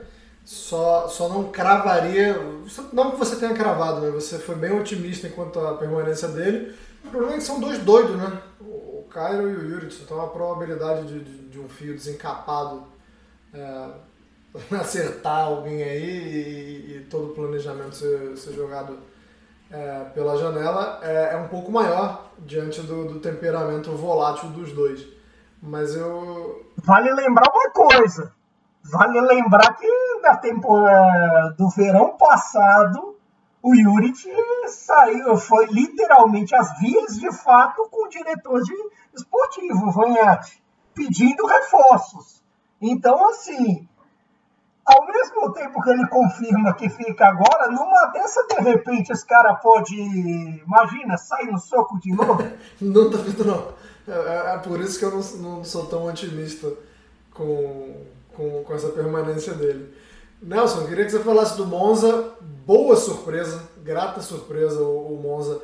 É bem verdade que não chegou sem investimentos né, na Série A.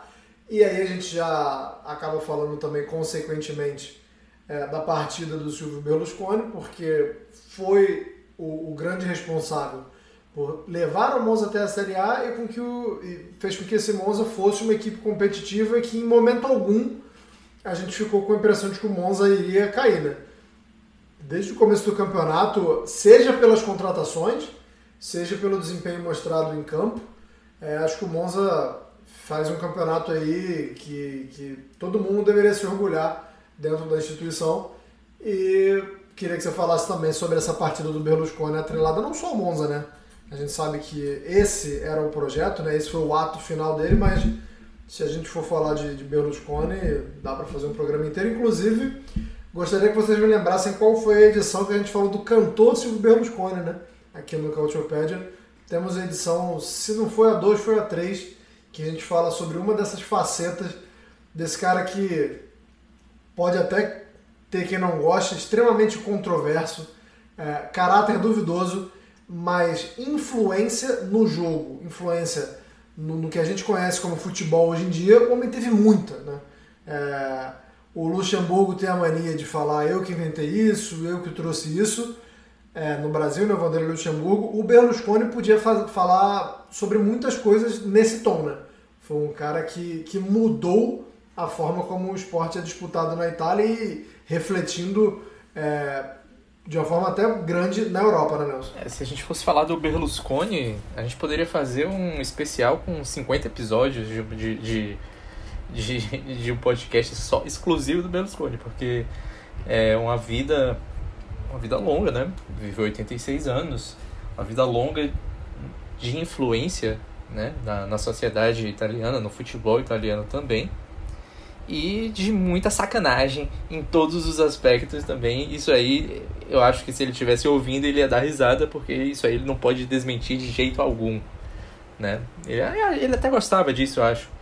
É, isso aproximava muito a figura do Berlusconi do povo, né? É, é, é a parte do, do, do, do populista que o, o, o, povo se, se vê né, na, na, na figura do, do, do político, né? É, em relação à parte futebolística e do Monza em específico, né, é, esse populismo apareceu também, né? É, o, Berlusconi ele contratou um monte de jogadores italianos e não por acaso, né? É, o projeto atual político dele, né, que foi interrompido com a morte dele, deve continuar com a sua namorada, que é deputada, é, ficou, que ficou com o comando do partido é, agora, deve ser a liderança do partido Força Itália.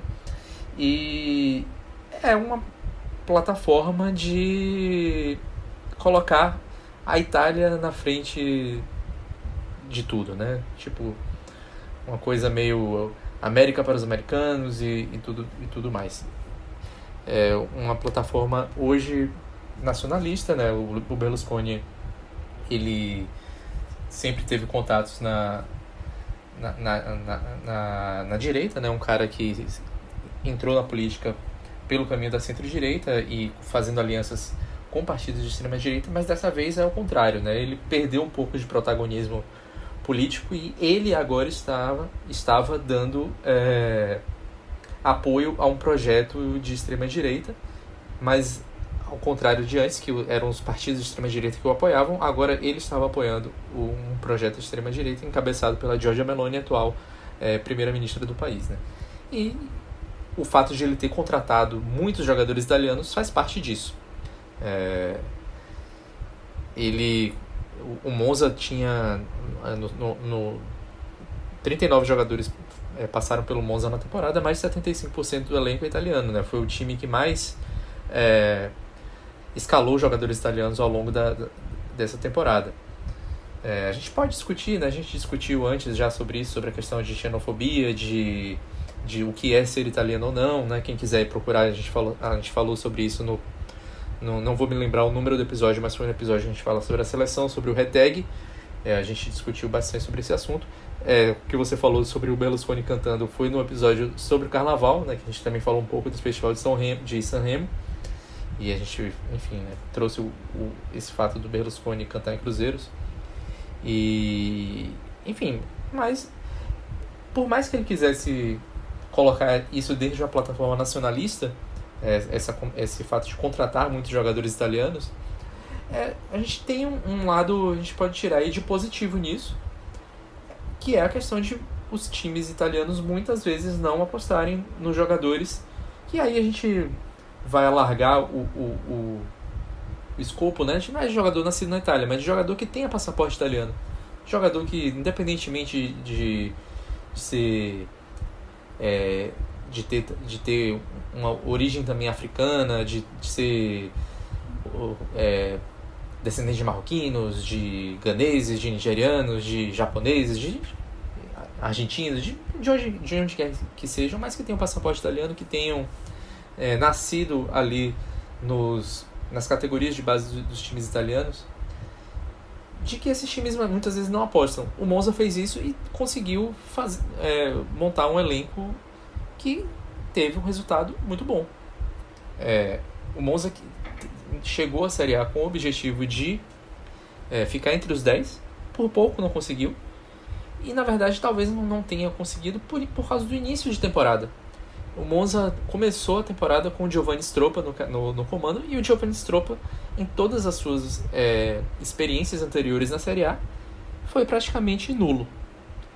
Mas foi ele que, que comandou o time no acesso, permaneceu, mas logo foi demitido, né? E aí o Berlusconi arranjou uma. Berlusconi, na, na verdade, ele não deve nem ter decidido sobre isso, né? Acho que foi mais o Galliani que teve essa decisão de, de puxar o Paladino da. É, quem ouve a gente possivelmente vai se lembrar. Paladino é aquele mesmo, Rafael Paladino, que jogou na Juventus, jogou no, no Genoa e no Parma por muito tempo, vivia machucado, mas enfim, é um daqueles atacantes talentosos que não conseguiram é, render tudo aquilo de, de que se esperava por causa da, das questões físicas, né? Ele treinava o time sub-19 do Monza, nunca tinha treinado time profissional, chegou à Série A por causa dessa demissão do Stropa, estreou ganhando da Juventus e levou o Monza a ter um, um ótimo é, um ótimo rendimento, né? Principalmente no segundo turno, né? O Monza teve o oitavo é, melhor rendimento do segundo turno. Então, é, com o Paladino, o Monza teve sim uma campanha de ficar entre os 10, né? E ele vai permanecer. E é muito provável que o Monza, no ano que vem, é, tenha um, um, desempenho tão bom quanto ou até melhor. A grande dúvida fica por conta do, de o time agora estar acéfalo, né? O Berlusconi morreu. Então, como é que vai ficar? É, provavelmente, é, o Berlusconi ele não era presidente oficial, né? O presidente era o irmão dele, o Paulo Berlusconi, mas o dinheiro era dele. E agora, é, muito provavelmente a gente vai ver uma certa disputa, né, para saber quem da família vai é, herdar ali o, o, o, o vácuo. Né? O Berlusconi teve cinco filhos. É, nenhum, não, nenhum deles tem interesse. É, não, não tem. É, cinco filhos oficiais, né? É, foi, é como eu escrevi no. Eu escrevi no. Escrevi o perfil do Berlusconi, né? Quem quiser ler, tá, tá lá na Cautiopédia, ele deixou duas ex-esposas, cinco filhos e muitas incontáveis amantes, né? Então a gente nunca vai saber o que é que o que é que vai sair por aí. Mas enfim, oficialmente são cinco filhos e nenhum deles teve até, até, até o momento aspirações políticas e em termos de envolvimento com o futebol a gente teve apenas a Bárbara, né? A, a ex-namorada do, do Alexandre Pato, que durante um tempo trabalhou no Milan, né? Mas é isso, fica sem, a gente fica sem saber o que é que vai ser em termos de investimento. Em termos de administração, o Galliani vai continuar e o Galliani sempre foi o operador do Berlusconi no futebol. Então, em termos de, de, de gestão, pouco deve mudar. Então, a dúvida vai ser como é que esse dinheiro, de onde vai sair, como é que vai ser. E, e, e o que é que o Monza vai fazer com alguns jogadores muito bons que ele, que não vou dizer que foram revelados, mas que apareceram, né? Mais, por exemplo, Carlos Augusto, brasileiro, o Di Gregório, o goleiro, e o, o Tio Ria também, que fez um campeonato muito bom, sendo que ninguém esperava praticamente nada do, do, do, do Tio Ria, e, e, mesmo assim ele, ele foi um dos principais no, nomes desse time, né? Enfim, vamos, vamos aguardar. Vamos aguardar. Você falou da Bárbara Berlusconi aí, me lembrou daquele grande episódio, Dia dos Namorados. Alexandre Pato leva a Bárbara Berlusconi para onde? São Januário para ver o jogo do Vascão. É um, de um romantismo ímpar, né? É, eu dificilmente vou chegar a esse nível de romance de Alexandre Pato levando Bárbara Berlusconi para ver o Vascão lá na colina, lá em São Januário. Quem termina uma posição abaixo do Monza na, na Série A é a Udinese, a Udinese 12 colocada. É, ô Charlie, eu teve um momento no começo da temporada que eu me iludi com a Udinese, né? É, te, teve um começo muito forte de campeonato a Udinese. Tem uma sequência ali de seis vitórias. É, é, com um 4x0 em cima da Roma, meteu 3x1 na Inter, aí você já, né? Pô, olha só, o Udinese. É, é claro que não dá para ter expectativa do tipo, ah, vai disputar uma competição europeia, vem brigar alguma coisa assim, mas vai, vai, vai dar um salto, né? Vai, vai conseguir algo melhor. E depois dessas seis vitórias, passou um tempasso aí sem, sem conseguir uma vitória do, do começo de outubro até o meio de janeiro, é, do mesmo jeito que o Udinese subiu, caiu, né? Na, na, mesma velocidade, na mesma proporção que conseguiu aquele bom começo de campeonato, a Udinese acaba depois amargando um, ali do meio para o fim um campeonato bem, bem fraco. E eu queria que você falasse sobre os destaques individuais e como é que foi essa temporada da Udinese. Uma certa, certa expectativa ali naquele início fulminante da Udinese, né? É, como, você, como você bem disse, vencendo a Roma, a Inter, é, praticando um futebol ofensivo, chegou a figurar ali é, é no G4, é, só que aí depois desceu a ladeira, né? É, empatou, empatou muito, perdeu muitos jogos, terminou a temporada, inclusive, com quatro, com quatro derrotas frente a Juventus, Salernitana, Salernitana, Lazio, Fiorentina. É, assim, a, pelo, pelo início, pela aquela, pela, pela aquela, pelo aquele início de largada, assim, é, a gente esperou que. A gente esperava que, que, a, que a Udinese pudesse figurar um, em, uma, em algumas posições mais, é, é, mais à frente, né? Mas não foi o caso disso. É, agora, em questão de individualidades, né? É, perdeu o seu principal jogador, o Delofeu, no, na metade da temporada. É, em abril sofreu uma lesão muito séria, não joga desde. É, abril não, de, é, desde janeiro não, o, o Delofeu não entra em campo, né? Por causa de uma lesão muito séria. É, e assim, o time perdeu muita qualidade. Trouxe o Tovan, mas não, não correspondeu às expectativas colocadas em cima dele. Não marcou gols, não deu assistências. É, o Beto também deveu em, em alguns momentos da temporada ali, não conseguiu corresponder às expectativas. É, e, e assim, o que a gente pode falar da, da Udinese 2022-2023 é que é, o início de temporada foi, foi muito bacana. É, agora tem que ver como que, que esse time vai, vai se remodelar para a próxima temporada. É, o Di Marzio, é, o jornalista Gianluca Di Marzio, chegou a dizer que, que o Napoli chegou a fazer uma proposta para tirar o Beto da, de Udine. É, vamos ver se como que, que, que vai ser isso nos próximos, nos próximos dias de mercado. É, o Aslan já, já, já deu adeus ao, ao time.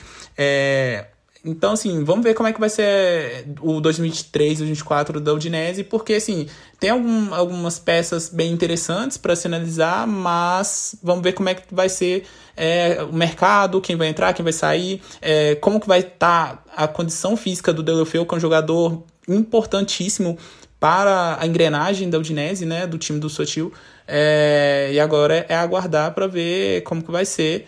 E, assim, se tivesse que dar uma nota para esse time da, da Udinese, é, assim, o primeiro turno você pode até elogiar por, esse, por, essa, por aquela arrancada que deixou todo mundo de boca aberta, mas depois disso foi só ladeira abaixo. Então, acho que uma nota 6, assim, tá, tá, tá de bom tamanho. Eu, você, você foi bondoso. Eu faria que nem aquele meme. Muito bom, nota 2. Eu acho que Acho que aquele, aquele meme se, se encaixa muito bem. É, eu não sabia, eu fui me preparando para o programa, né? É, eu vi que nosso querido Rodrigo Becão, que inclusive já gravou com a gente, é, foi o, o segundo jogador mais indisciplinado do campeonato, né? Rodrigo Becão descendo a madeira, 11 cartões amarelos e um cartão vermelho. Nosso querido Becão baiano da Udinese logrou neste campeonato não aliviou o Beckham durante essa temporada da Série A. Na 13ª colocação, Caio Bittencourt, um melancólico Sassuolo, né? É, o, o, Sassuolo, no começo da temporada, ele contratou muita gente desconhecida, né? Jogadores que não estavam adaptados à Série A. É, um trabalho de prospecção, a um primeiro momento, muito interessante, até consegue colher, colher os frutos com alguns dos jogadores, mas era uma temporada ali que o Sassuolo claramente tentou é, comprar barato para valorizar esses jogadores durante o, o, o, campeonato e consequentemente e muito provavelmente na cabeça dos dirigentes, vendê-los. Não sei se deu muito certo, né, cara? Não sei se o, se o Sassuolo vai conseguir é, fazer caixa, não sei se ele vai conseguir vender tão bem assim os jogadores, mas eu, eu queria que você dissesse o que, que teve de bom nesse time, porque é, o, o Fratese, muito bom, o, o Laurenté, o francês, muito bom, não vou falar de Berardi, sou suspeito a falar de Berardi, mas assim, falando sobre essa estratégia que eu falei, de contratar muitos jogadores que não estavam acostumados ao campeonato, tentar valorizá-los e vendê-los, acho que a gente pode dizer que a diretoria fracassou. Não sei exatamente se é a diretoria que fracassou, ou até mesmo o trabalho do Dionísio que saiu muito abaixo das expectativas. Claro, você tem aquele velho problema do Sassuolo de que a defesa fez água no fim das contas, é sistema defensivo. O Sassuolo foi o quinto time que mais levou gol no campeonato. Acabou por te dar bem ainda pelo me melhor desempenho de, é, dos seus pontos, tanto Berardi, que assim, você pode falar, ah, é mais o Berardi. Berardi, assim, cumpriu, fez os seus gols, foi o artilheiro do time tudo mais, líder de assistências. No fim das contas, ele compareceu. O que era a parte dele, ele fez. A parte, a parte dele, a parte do Lauriente, que foi uma dessas, eu diria que revelações desse campeonato, embora tenha 24 anos, porque apareceu bem. O Fratese, que é o que tudo indica, vai ser disputado a tapa no mercado, porque já falam nele Juve, Milan, na Roma, no Napoli, só falta falar na Inter. Se é que não já falaram, eu não vi. Então, assim, essas individualidades, eu diria que acabaram é, potencializando os melhores dias do Sassuolo na temporada. Mas, assim, em relação ao Sassuolo, que é sempre a hype, é sempre aquela coisa, assim, dos hipsters da Série A, dos caras que, assim, não, o Sassuolo é um time interessante de ver, que não sei o quê. Talvez essa temporada o Sassuolo foi mais interessante para fazer uh, seus adversários crescerem, principalmente os defensivos, porque nenhum concílio deu tanta, tanta conta de tantos problemas defensivos. E eu acho que isso é uma questão que o Dionísio precisa arrumar para a próxima temporada. Questão coletiva também. E essas apostas, assim, você tem os mesmos que, vai, que deram conta do recado, o Loriente porque mesmo a grande aposta para a temporada, que foi o Pinamonte, for, foram números baixos. É bem verdade que assim a gente olha o sucesso do Monza com os jovens italianos e tudo mais, e até olha o Sassuolo, a gente pensa assim, na, até na dificuldade, nós vamos abordar isso mais tarde nesse podcast com a, a questão do Mundial Sub-20, da dificuldade de você apostar em grandes nomes. Isso que o Sassuolo aposta bastante em jovens, mas assim, o desempenho do Pidamonte com mais de três, só tendo marcado cinco gols na temporada, acabou sendo muito pouco pro tanto que ele era valorizado, pro tanto de, que ele tinha de, de importância e tudo mais para esse time. E isso acho que acabou pesando contra. E tanto isso quanto até a lentidão de, de alguns nomes nesse quesito, de algumas tantas apostas e por aí vai. Até o momento as apostas não vingaram. Só que tem um porém. No Sassuolo você tem uma vantagem de que o Sassuolo não desiste tão rápido de seus jogadores. Então você pode é, esperar que de repente na próxima temporada as coisas possam crescer. Claro, também depende do mercado e tudo mais mas assim, tem muito nome ali que acabou não rendendo como a gente esperava. Não, não renderam mesmo. Acho que o Pinagol ficou devendo, como você muito bem falou. Nelson Oliveira, Empoli na 14 colocação. É, além do Paris, né? o Paris acho que é um, um capítulo à parte nesse time, né? É, além do Paris, o que podemos falar desse time do Empoli que terminou Acho que eu vou usar a palavra confortável, velho. Terminou confortavelmente ali na 14 colocação da Série A. O Empoli é um, dos times que tem um dos projetos mais interessantes, né? Se a gente for a, a, é, analisar o todo, né? Categorias de base e aproveitamento de jovens, é, até mesmo o, o fato de dar espaço para jovens que são emprestados de outros times maiores, né? Então a gente consegue ver tudo isso no Empoli, né? Por exemplo, uma parte considerável da, dos jogadores da, da, da seleção sub-20, né? A gente vai falar um pouco mais sobre, sobre a Copa do Mundo sub-20 daqui a pouco. Eram jogadores do Empoli, né? É, um deles, o Baldanzi, que já jogou bastante nessa Série A, foi um dos destaques da, da, da campanha do Empoli, além de ter sido também um dos destaques da campanha da Itália na, no Mundial Sub-20. E é um cara baixinho, né? Joga, joga, baixinho insinuante, joga bem, canhoto. É um cara que, que foi um dos destaques, né?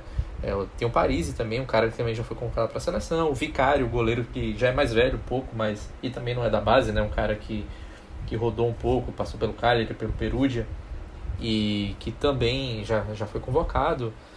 E, enfim, mesmo outros jogadores um pouco mais velhos, né, como o Marinho, esse aí já não é italiano, né, romeno, é, também tinha começado bem no Ajax, é, aí não, não, não, não, não conseguiu é, render mais depois de um tempo que aquilo que se esperava dele.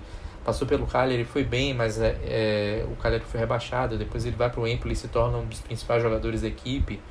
Então a gente tem um, um, um, um, time que valoriza, né? ou até revaloriza, por exemplo, o Luperto, que o Caio tem péssimas memórias do Luperto, zagueiro é, que foi é, formado pelo Napoli, se reencontrou no Empoli, né? fez uma temporada boa. Então é um time que, que consegue, né? Acho que essa falta de pressão é, por resultados mais é, ousados faz com que o Empoli tal qual o Sassuolo, tenha um pouco mais de tranquilidade para fazer alguns testes, né? Então, é, é, é um, um, projeto sempre interessante, né? E, e, e outro jovem que, que, acabei até não citando, que tem até uma possibilidade de parar no, no Sassuolo, que é o De Winter, né? Que é o, o zagueiro belga, que é da Juventus, foi emprestado, também fez uma boa temporada. É um, uma moeda de, de troca aí que alguns times de meio de tabela é, têm tem é, vislumbrado aí pra, em relação a alguns negócios que devem ser feitos nessa janela de transferências agora do mercado. Flávio Moreira, chegamos aí. Cara, é, é, é, até engraçado falar isso, né? Porque estamos falando da equipe que termina na 15 colocação do campeonato, mas estamos falando de uma das atrações do campeonato, né? Estamos falando da Salernitana, que protagonizou uma reviravolta bem interessante comandada pelo Paulo Souza. É, como diria o outro, Salernitana já estava desenganada pelos médicos, né? Já, já tinham encomendado o caixão.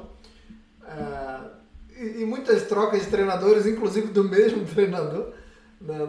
trocando o, o, mesmo treinador mais de uma vez.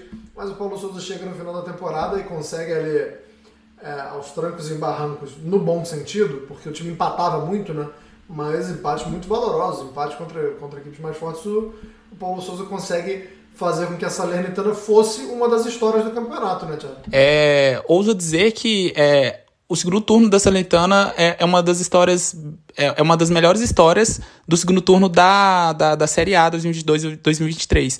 É, o que o Paulo Souza conseguiu extrair desse elenco, sobretudo nessa parte final, assim, é algo extraordinário, porque realmente todo mundo é, acreditava, maioria, pelo menos a maioria das pessoas que acompanham o futebol italiano acreditavam que é, é, a, a Salernitana não escaparia do rebaixamento é, depois do, daquele trabalho muito ruim do Nicola é, antes da Copa e tudo, né? Mas aí chega o Paulo Souza, é, modifica a equipe, dá um outro gás. A, dentro do vestiário, né? O, o Candreva passa a render bastante. O, é, o, o, Dia é, faz uma temporada absurda, somando gols e assistência, ele, ele contabiliza ele contabiliza 30, 22 participações entre gols e assistências. Então, assim, para mim foi o maior destaque dessa equipe é, Granata. É, é, um jogador que, que deve, deve permanecer na, na equipe. É, mas, assim, o principal destaque mesmo, e pensando até mesmo para o mercado aqui brasileiro, né, por tudo que o Paulo Souza é, é, viveu no, no, no, Flamengo, né, naquele ambiente conturbado lá, é, é o principal destaque dessa, dessa, dessa remontada da Sanilitana no segundo turno. E, e, e agora tá até cotado para assumir o Napoli, né? O Di Margi chegou a levantar essa bola e a Gazeta também traz que caso ele deixe a equipe é, de Salerno, o Pirlo seria uma opção para assumir o banco na próxima temporada. Enfim, é, muita coisa ainda pode acontecer, mas é, o, o, povo de Salerno fica muito feliz com, com o trabalho do Paulo Souza e o que ele é, é, deu a torcida, né? Principalmente, uh, e também um ponto alto foi, foi ter jogado o no, água no chopp do Napoli, né? aquele jogo que poderia selar, selar o título, né? Lá, em, lá no, no Diego no Diego Armando Maradona, mas o, o Diá impediu que, que o povo napolitano é, comemorasse é, em casa, vamos dizer assim, né? Mas foi uma temporada muito interessante e agora é a gente esperar para ver os próximos capítulos dessa da, da era Paulo Souza em Salerno. Interessadíssimo em saber. E, e, os jogadores, assim, eu tava tentando achar uma palavra mais educada, mas fazendo um jogador ruim jogar bola mesmo. Né? O, o, o Guilherme, eu acho um jogador fraquíssimo e, e, jogando bem. O Fázio já teve os seus bons dias, né? E, e volta e meia conseguiu fazer bons jogos também. É, o Piontek, que apesar do, do, dos números né, baixos, já jogou, também teve boas partidas, jogou bem. É, então acho que, que foi, como eu falei antes de passar a bola para o Charlie, acho que foi uma das histórias do campeonato. Essa reviravolta, esse segundo turno, liderados aí, como o Charlie muito bem falou, pelo Candreva e pelo Diao. Esses dois são, são os carros-chefes, né? Mas foi, foi uma campanha muito legal, foi, foi bacana acompanhar os jogos da Salernitana. É, até. Isso. Era legal ver os jogos porque é, dificilmente. É, depois eu vou procurar isso enquanto, enquanto eu peço para o Caio falar do Leite, mas eu não sei se teve um 0x0 nos jogos da Salernitana. Eu vou procurar, mas era sempre sinônimo de bola na rede e quando não é seu time jogando, isso é gostoso demais. Mas, Caio, já, já deu spoiler aqui. É, e pela classificação no campeonato também você já saberia que você ia falar do Leite. Mas o Leite também é, consegue ali um. Nas rodadas finais consegue uma vitória é, contra o Monza, dois empates, é, um empate contra a Lazio, que, que poderia até ter sido uma vitória, né? O, o consegue jogar muito bem contra a Lazio. É, o que, que dá para destacar né, desse time que veio da temporada passada, da Série B? É muito difícil, né? A, a gente que acompanha a Série A, a gente está cansado de saber que o time que vem da Série B é, é candidatíssimo a ser rebaixado, sempre. É, a gente já falou do Monza, que veio e não era um candidato, então isso deixava com que o Leite é, é, fazer com que o Leite ficasse ainda mais candidato né, a, a um rebaixamento, porque comparado ao Monza que tinha acabado de subir era inferior, então eh, só aumentava é, a, a, possibilidade de que o Leite não conseguisse salvar. Exatamente, salvou, né, e assim, completando sobre a Salernitana, ela teve um 0x0, mas só na, na era da Nicola, ali na segunda rodada com a Udinese. Mas também foi só ali. Porque assim, em, nessa disputa de, contra o rebaixamento, alguns times se caracterizaram de maneiras diferentes. A Salernitana se caracterizou, além do Otio, pelo seu ataque, com o Laedia, com o Diá, com Candreva, com, até com Piontek lá, suas, é, sujeito a tempestades, como uma vantagem para escapar. O Leite é, escapou pelo sistema defensivo. Vale é, destacar as defesas do Falcone, que foi um dos melhores goleiros desse campeonato, ele, o Vicário, de Gregório do Monza, que vale destacar também. Uh, a dupla de zaga, que fez é, bons jogos, tanto o Basquiroto quanto principalmente a liderança do Intiti, o fator é, assim, de, da experiência de um campeão do mundo, que não podemos esquecer que um Titi é campeão do mundo pela seleção francesa e tudo mais. Isso acabou é, com que ele ganhasse o respeito da, é, de Leite e é, todo assim. E esse aspecto com, com o trabalho do, do Marco Baroni foram, foram interessantes para o Leite ficar, interessantes para o Leite se segurar ou até mesmo vender caro algumas derrotas ao longo do campeonato, que era importante.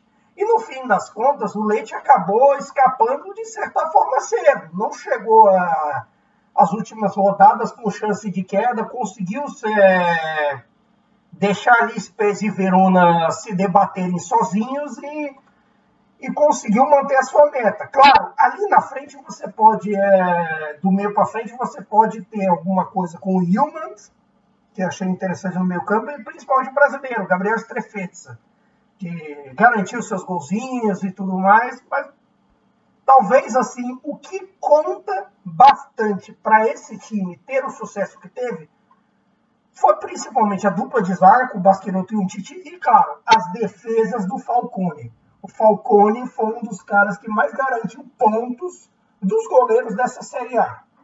E é, essa história faz com que o Leite seja o time ali da região que vai ficar na primeira divisão. Ficamos nos últimos dias, talvez na expectativa, de repente tivesse um derby Leite e Bari no ano que vem na Elite, mas Pavolete não deixou. Não vai rolar. Não vai rolar e também não vai rolar Spezia na próxima Série A. Houve um empate, para você que não acompanha a Série A, Spezia e Hellas Verona terminaram a competição empatados. E como italiano é um, pelo menos os italianos que redigem o regulamento da Série A são sádicos, né? Então tivemos o desempate. Vou começar falando do Verona com o Nelson. Não tinha necessidade, né, Nelson? Assim, no começo do campeonato a gente a, a gente sabia que o Verona ia é, muito provavelmente sofrer uma queda porque já não tinha mais Juric, alguns bons nomes do ataque principalmente tinham deixado, mas Assim, eu, eu não imaginava que ia passar esse sufoco todo, mas, rapaz, que campeonato ruim do Verona, Nelson. É, um, um, campeonato ali que de setembro a novembro o time perdeu todos os jogos. Foi, foi um saco de pancada. E aí no segundo turno consegue até é, ao, ao custo. As, perdão, 3, 2, 1. Aos custos de muitos empates, consegue pontuar. Mas nossa, foi, foi minha grande decepção, embora tenha se salvado, né? E aí o torcedor vai focar muito mais no alívio né, de, de, de, ter conseguido ficar na Série A, mas eu fico com uma sensação tenebrosa do Verona. É, Salvatore Boquete não salvou o Verona, né? É, você falou desse período de derrotas aí, foram todos com o Boquete. É, grande parte da, da, do, da campanha ruim do Verona se deve às, às escolhas que a diretoria fez para o comando técnico, né? É, o Verona já vinha passando por, por esse é, problema de elenco é, desde que voltou à Série A, né? Juric rendeu muito no primeiro ano, 2019-2020, ficou na parte superior da tabela, repetiu isso em 2020-21, mesmo tendo perdido várias peças. Aí o Juric sai, e o time perde várias peças. Vem Igor Tudo, na verdade não vem Igor Tudo, vem Eusébio de Francesco e logo é demitido. E o Igor Tudo aparece e faz a mesma coisa, deixa o Verona na parte de cima da tabela. Dessa vez não tinha Igor Tudo, não tinha Ivan Juric e também é, e mais tinha, no caso, a, a, o desmonte do elenco, né? Várias peças importantes saíram e aí o Verona dessa vez resolveu apostar em, Gabri em Gabriele Tioff, um, que é um técnico inexperiente, teve um trabalho bem mediano na Udinese e, enfim, não, uma aposta arriscada. Logo foi demitido. Aí a diretoria resolveu dar o, o comando técnico pro Boquete, que é um cara que nem tinha é, é, ia falar brevet, veja só o que, é que eu estou pensando. Mas enfim, não tinha autorização, não tem, não tem documentação para poder treinar time da Série A. Então, quando um técnico não tem é, autorização para treinar um time da Série A, ele tem um prazo. É, são, não lembro agora qual, qual, é o tempo, se é um mês ou se é o número de rodadas, acho que é um mês, se eu não me engano. E nesse mês, o Verona esperava que a, que a liga concedesse a ele uma prorrogação para continuar é, é, treinando o time, né? E o, o Boquete é, um, é o treinador do, do, do, era o treinador do time sub-19 do, do Verona. A liga não concedeu, então o Verona teve que ir buscar o Marcos Zaffaroni, que foi um cara que nunca tinha treinado um time da Série A, que tinha salvado o Cosenza do, do, do rebaixamento é, na Série B. E aí depois ele, de muito tempo ele conseguiu dar até uma ajeitada no time. O time no segundo turno é, não teve aproveitamento de rebaixado, mas ainda não foi o suficiente para é, evitar é, esse esparedio, né? E o Verona até que dessa vez, mesmo tendo perdido muitas peças, fez até algumas boas contratações no mercado. Foi, por exemplo, buscar o zagueiro sueco, o Rien, que é um dos melhores zagueiros é, jovens assim no campeonato, né? Talvez entre, os, entre aqueles sem menos de 25 anos, foi um, foi um daqueles que se destacaram. É, o Verona, apesar de ter ido buscar alguns bons nomes, por exemplo, um dos bons nomes que o Verona foi buscar foi o Salvador, né? O Nigonge. O Nigonge nem queria jogar no Verona, né? Ele deu entrevista dizendo que ele não tinha interesse de jogar no Verona, que foi o pai dele que convenceu, que ele não acompanha o campeonato italiano e que a primeira proposta interessante que ele recebesse ele ia sair. Mas enfim, acabou que ele salvou o time, né? Tem o, outro cara que o Verona contratou bem, que foi o, o lateral esquerdo, o escocês, o Doig. Mas enfim, foi um pouquinho atribulado, né? Faltou um pouco de, de questão, é, um pouco de ofensividade no Verona, né? Não foi bem montado o ataque, né? No início o Verona buscou três centroavantes de uma vez, é, mesmo jogando com um só. Então, assim, algumas coisas eles fizeram bem, outras coisas fizeram muito mal. Então ficou bastante é, desequilibrado. Agora, de fato, não era né, é um time que no papel deveria ter ficado entre os três piores, né? Poderia ter se salvado ali, ficado na 16 posição por ali. Acho que teria sido suficiente. E pelo menos fez valer a, a, a superioridade do elenco no jogo contra o Spezia que para mim foi um dos piores times do campeonato. Assim, talvez tenha jogado. É, só a Sampdoria tenha jogado pior é, do que o Spezia, né? Mas enfim. Já que você chamou o Spezia, já, já pergunto se o Charlie concorda que o Spezia merecia essa queda. O Spezia que, vale lembrar, é, vinha de boas temporadas, vai. Não, não dá para dizer que era destaque e tal, mas é, temporadas passadas o Spezia sempre conseguia, é, num balanço final, apresentar mais coisas positivas do que negativas e nessa temporada passou bem longe disso, né? É, no, no, no, segundo turno, por exemplo, duas vitórias. É, é, não, não, é, como o futebol é uma coisa muito louca, as duas vitórias foram em cima de Milan e de Inter. Mas foi, foi, foi isso. um turno em que o Spezia fez isso e que não apresentou muito mais além disso, né, Thiago? Sim, sim. É, na, na, na, temporada anterior, o Spedia até terminou seis pontos é, acima da, da zona de rebaixamento, mas agora é, é não teve como escapar mesmo. É, começou a temporada com, com o, o Gotti, depois passou para o Semplice, mas não, não deu liga mesmo.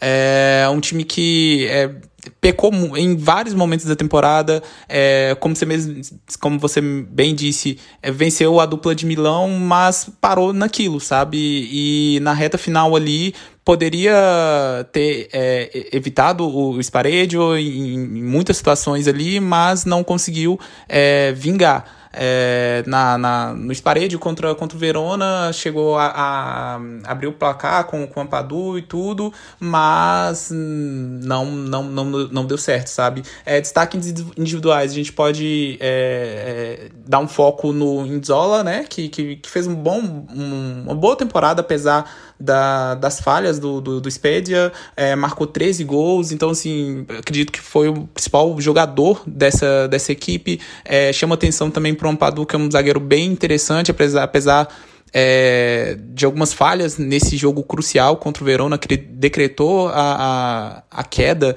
para a segunda divisão. É, agora é, é, juntar os cacos e, e preparar para tentar voltar à Série A, né? Que é uma tarefa bem, bem difícil na Série B. Vamos ver qual vai ser o planejamento, planejamento da equipe para 2023 e 2024, quem vai ficar, quem vai sair, é, como que é, é, é, se, se, se sempre vai permanecer no comando da equipe. É, tá ainda muita, muito nebuloso o, o futuro do, do, do, time. Agora é, é pensar na próxima temporada e tentar re, retornar à, à elite. Quem também caiu foi a Cremonese. É, como a gente está falando do, da retrospectiva da temporada, né, não exatamente só da Série A, dá para falar que a Cremonese conseguiu ter seus bons momentos, né? Mas muito mais na Copa Itália do que na Série A. Na Série A, um time que ah, demorou a acordar também, né? Acho que faz um segundo turno, não sei, digno, decente, mas paga pelo, pelo primeiro turno horroroso. E, como eu falei, tem ali um, um bom momento na Copa Itália, mas não foi o suficiente o que, que dá para pensar aí? Quem sai desse time aí com condições de continuar na Série A? É, dá para o time. E, é, é, essa é a pergunta mais difícil, né? Se dá para o time conseguir fazer uma Série B no, boa no ano que vem, porque claramente esse elenco vai ser praticamente reformulado por completo. Mas acho que pode focar mais na, em quem que, que a gente vai continuar vendo aí na Série A.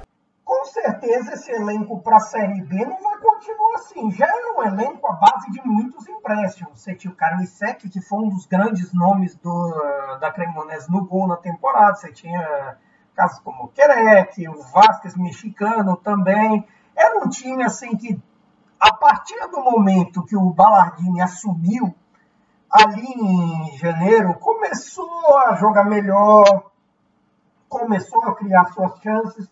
O problema é que demorou demais para ganhar jogos na, na Série A. Em outras edições, talvez numa edição em que é, a turma lá de baixo pontuasse, é, pontuasse mais, ela não chegaria à reta final viva, porque de certa forma vamos, vamos combinar que a Cremonese chegou ali, faltando duas, três rodadas, ainda com chance de escapar. Assim, com o trabalho do Bardini, jogos competitivos que, que a Salernitana fez, com, é, com nomes como Ferrari, como Tsadjut e o Okerek, produzindo, de repente até merecia uma melhor sorte. E até merecia uma melhor sorte com a porção de empates que teve ao longo do campeonato, a porção de jogos duros que fez o problema é que foi um time que empatou demais, no fim das contas, para a turma lá de baixo. Se você for prestar atenção, a Cremonese teve 12 empates. E assim, para alguém que precisa vencer, isso acaba sendo problemático. Verona mesmo, que escapou, empatou menos. Empatou 10 vezes só.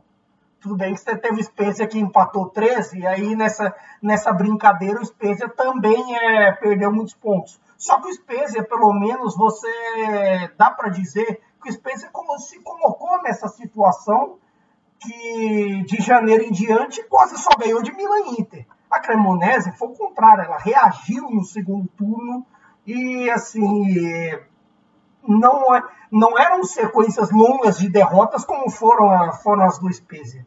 Então, talvez sentiu demais o choque da volta à Série A.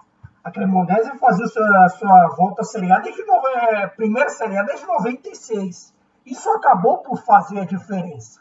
Esse foi um campeonato que, assim, até a Cremonese chegou viva na reta final, muito pelo trabalho do Ballardini, e acho que até esses jogadores é, arranjarão um emprego na, na, elite na próxima temporada. Eu acho que agora a Cremonese é ver como eles se reforçam para a Série B, mas de repente este know-how de Série A pode fazer diferença. Mas também, até como forma de alerta, não vale dizer que, que ele representa tudo.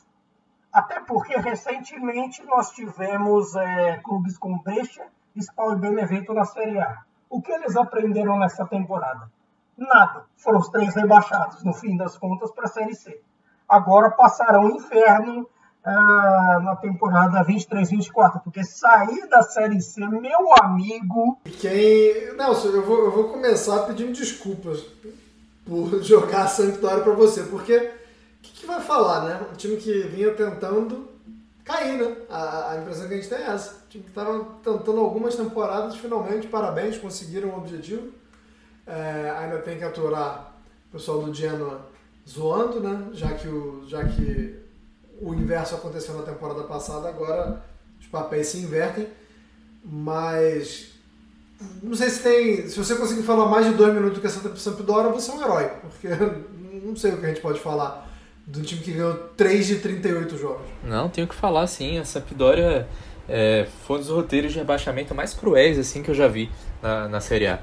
É, a meio que já começou semi-rebaixada, né? Porque não teve dinheiro nenhum para investir. É, tudo passa pela questão societária, né? A Sampdoria teve o presidente, ex-presidente Máximo Ferreira, preso por questão de fraude, né? Então, é, já era um presidente que a torcida não estava mais querendo que ficasse no cargo, já pedia muito para que ele vendesse o clube e se manifestava várias e várias vezes em relação a isso, mas ele não, não vendia porque é, assim, o Ferreira ele começou até bem, a torcida até gostava dele. Ele ia muito pro estádio, ficava lá fazendo aquelas maluquices que ele faz sempre, né? Ficar pulando, indo no meio do povão, dando volta olímpica, fazendo tudo isso. E ele montou até alguns times bons, né? Por exemplo, contratou o Etor, né? Até no início da gestão dele, a Sampdoria é, frequentava a parte de cima da tabela, mas depois é, parou de investir. E depois que ele foi retirado da, da, é, da, da presidência pela prisão, né? Ele foi preso, então o conselho administrativo da Sampdoria agiu e removeu o, o Ferreira da, da presidência. O time perdeu o poder de, poder de investimento, né? E isso prejudicou completamente a, a temporada da Sampdoria. Então a Sampdoria iria tentar é, ficar viva mesmo sem grana. E o problema é que isso foi se agravando, né? A situação da Sampdoria foi se agravando e chegou a, a, no meio da temporada a se cogitar até uma possível falência, caso a Sampdoria não fosse vendida é, até o fim do, do, do campeonato. Né? E, e esse cenário fez com que as contratações fossem de jogadores por empréstimo, de jogadores que estivessem sem contrato, é, o Recef, por exemplo, ex-Real Madrid, ex-PSG, foi, foi, foi um, dos reforços contratados em fevereiro, já depois que a janela de inverno tinha fechado, mas ele estava sem contrato, então, enfim, estava sem jogar, né? E, é, isso aí ele, é, poderia, ele poderia ser contratado um pouquinho depois ainda, isso é permitido. Mas é isso, a Sampdoria se montou com um monte de jogadores que já sairiam no final da temporada. É, jogadores emprestados, jogadores com contrato curto e alguns veteranos. Mesmo assim, lutou. O Stankovic pegou o time na mão do Gianpaulo ainda no início do campeonato. É, tentou de todo jeito fazer com que a Sampdoria é, fosse é, até o fim com chances de evitar o rebaixamento, mas a Sampdoria simplesmente é, perdeu muitos pontos nos últimos momentos dos jogos, né? assim, no, do, nos 10 minutos finais, a Sampdoria perdeu vários jogos assim. Perdeu jogos, empatou jogos. E por incrível que pareça, se tivesse conseguido mais pontos é, nessas partidas, talvez até tivesse salvado. Então, é, teve essa crueldade também, né? Além da questão de ter rolado o efeito elevador, né? O Genoa, que grande, em grande parte foi rebaixado porque perdeu para a Sampdoria nos dois clássicos da temporada passada, Dessa vez sobe e a Sampdoria cai. Só que, pelo menos, a Sampdoria termina a temporada, apesar de rebaixada, com alegria. Que o Máximo Ferreiro vendeu o clube, finalmente. Né? Não sei por quanto tempo vai durar essa alegria, porque quem comprou foi o André Radrizzani, que era o presidente do Leeds.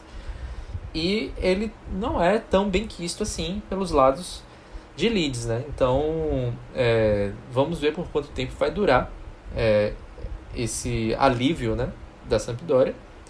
mas que por ter essa nova presidência, possivelmente vai receber novos investimentos, deve brigar para subir de novo. Então, é, fica também essa essa incógnita aí. Essa, a Série B tem ficado muito forte. Série B da, dessa temporada foi uma das série, da, da, uma, um, um, dos certames mais pesados assim dos últimos tempos. Né? Como o Caio falou, caíram Spal, Benevento e Brecha que jogaram a Série A há pouquíssimo tempo. E eles caíram. E para voltar de fato vai ser difícil, porque, enfim, para quem não sabe, né, a Série C é, ela é dividida em grupos né, regionais, três grupos regionais, e o, o Brecha deve estar no mesmo grupo do Spawn, né, da Spawn, né, porque são cidades não muito distantes e, e, os grupos são regionalizados, e além disso deve ter o Perugia, que também caiu. Então, e, esses três aí podem estar no mesmo grupo e, e que já tem outras é, forças ali também, né? É, por exemplo, o Leco, que caso não suba, está disputando agora nesse momento o, play, o, o playoff de acesso com o Ford, se não subir, vai ficar nesse mesmo grupo aí.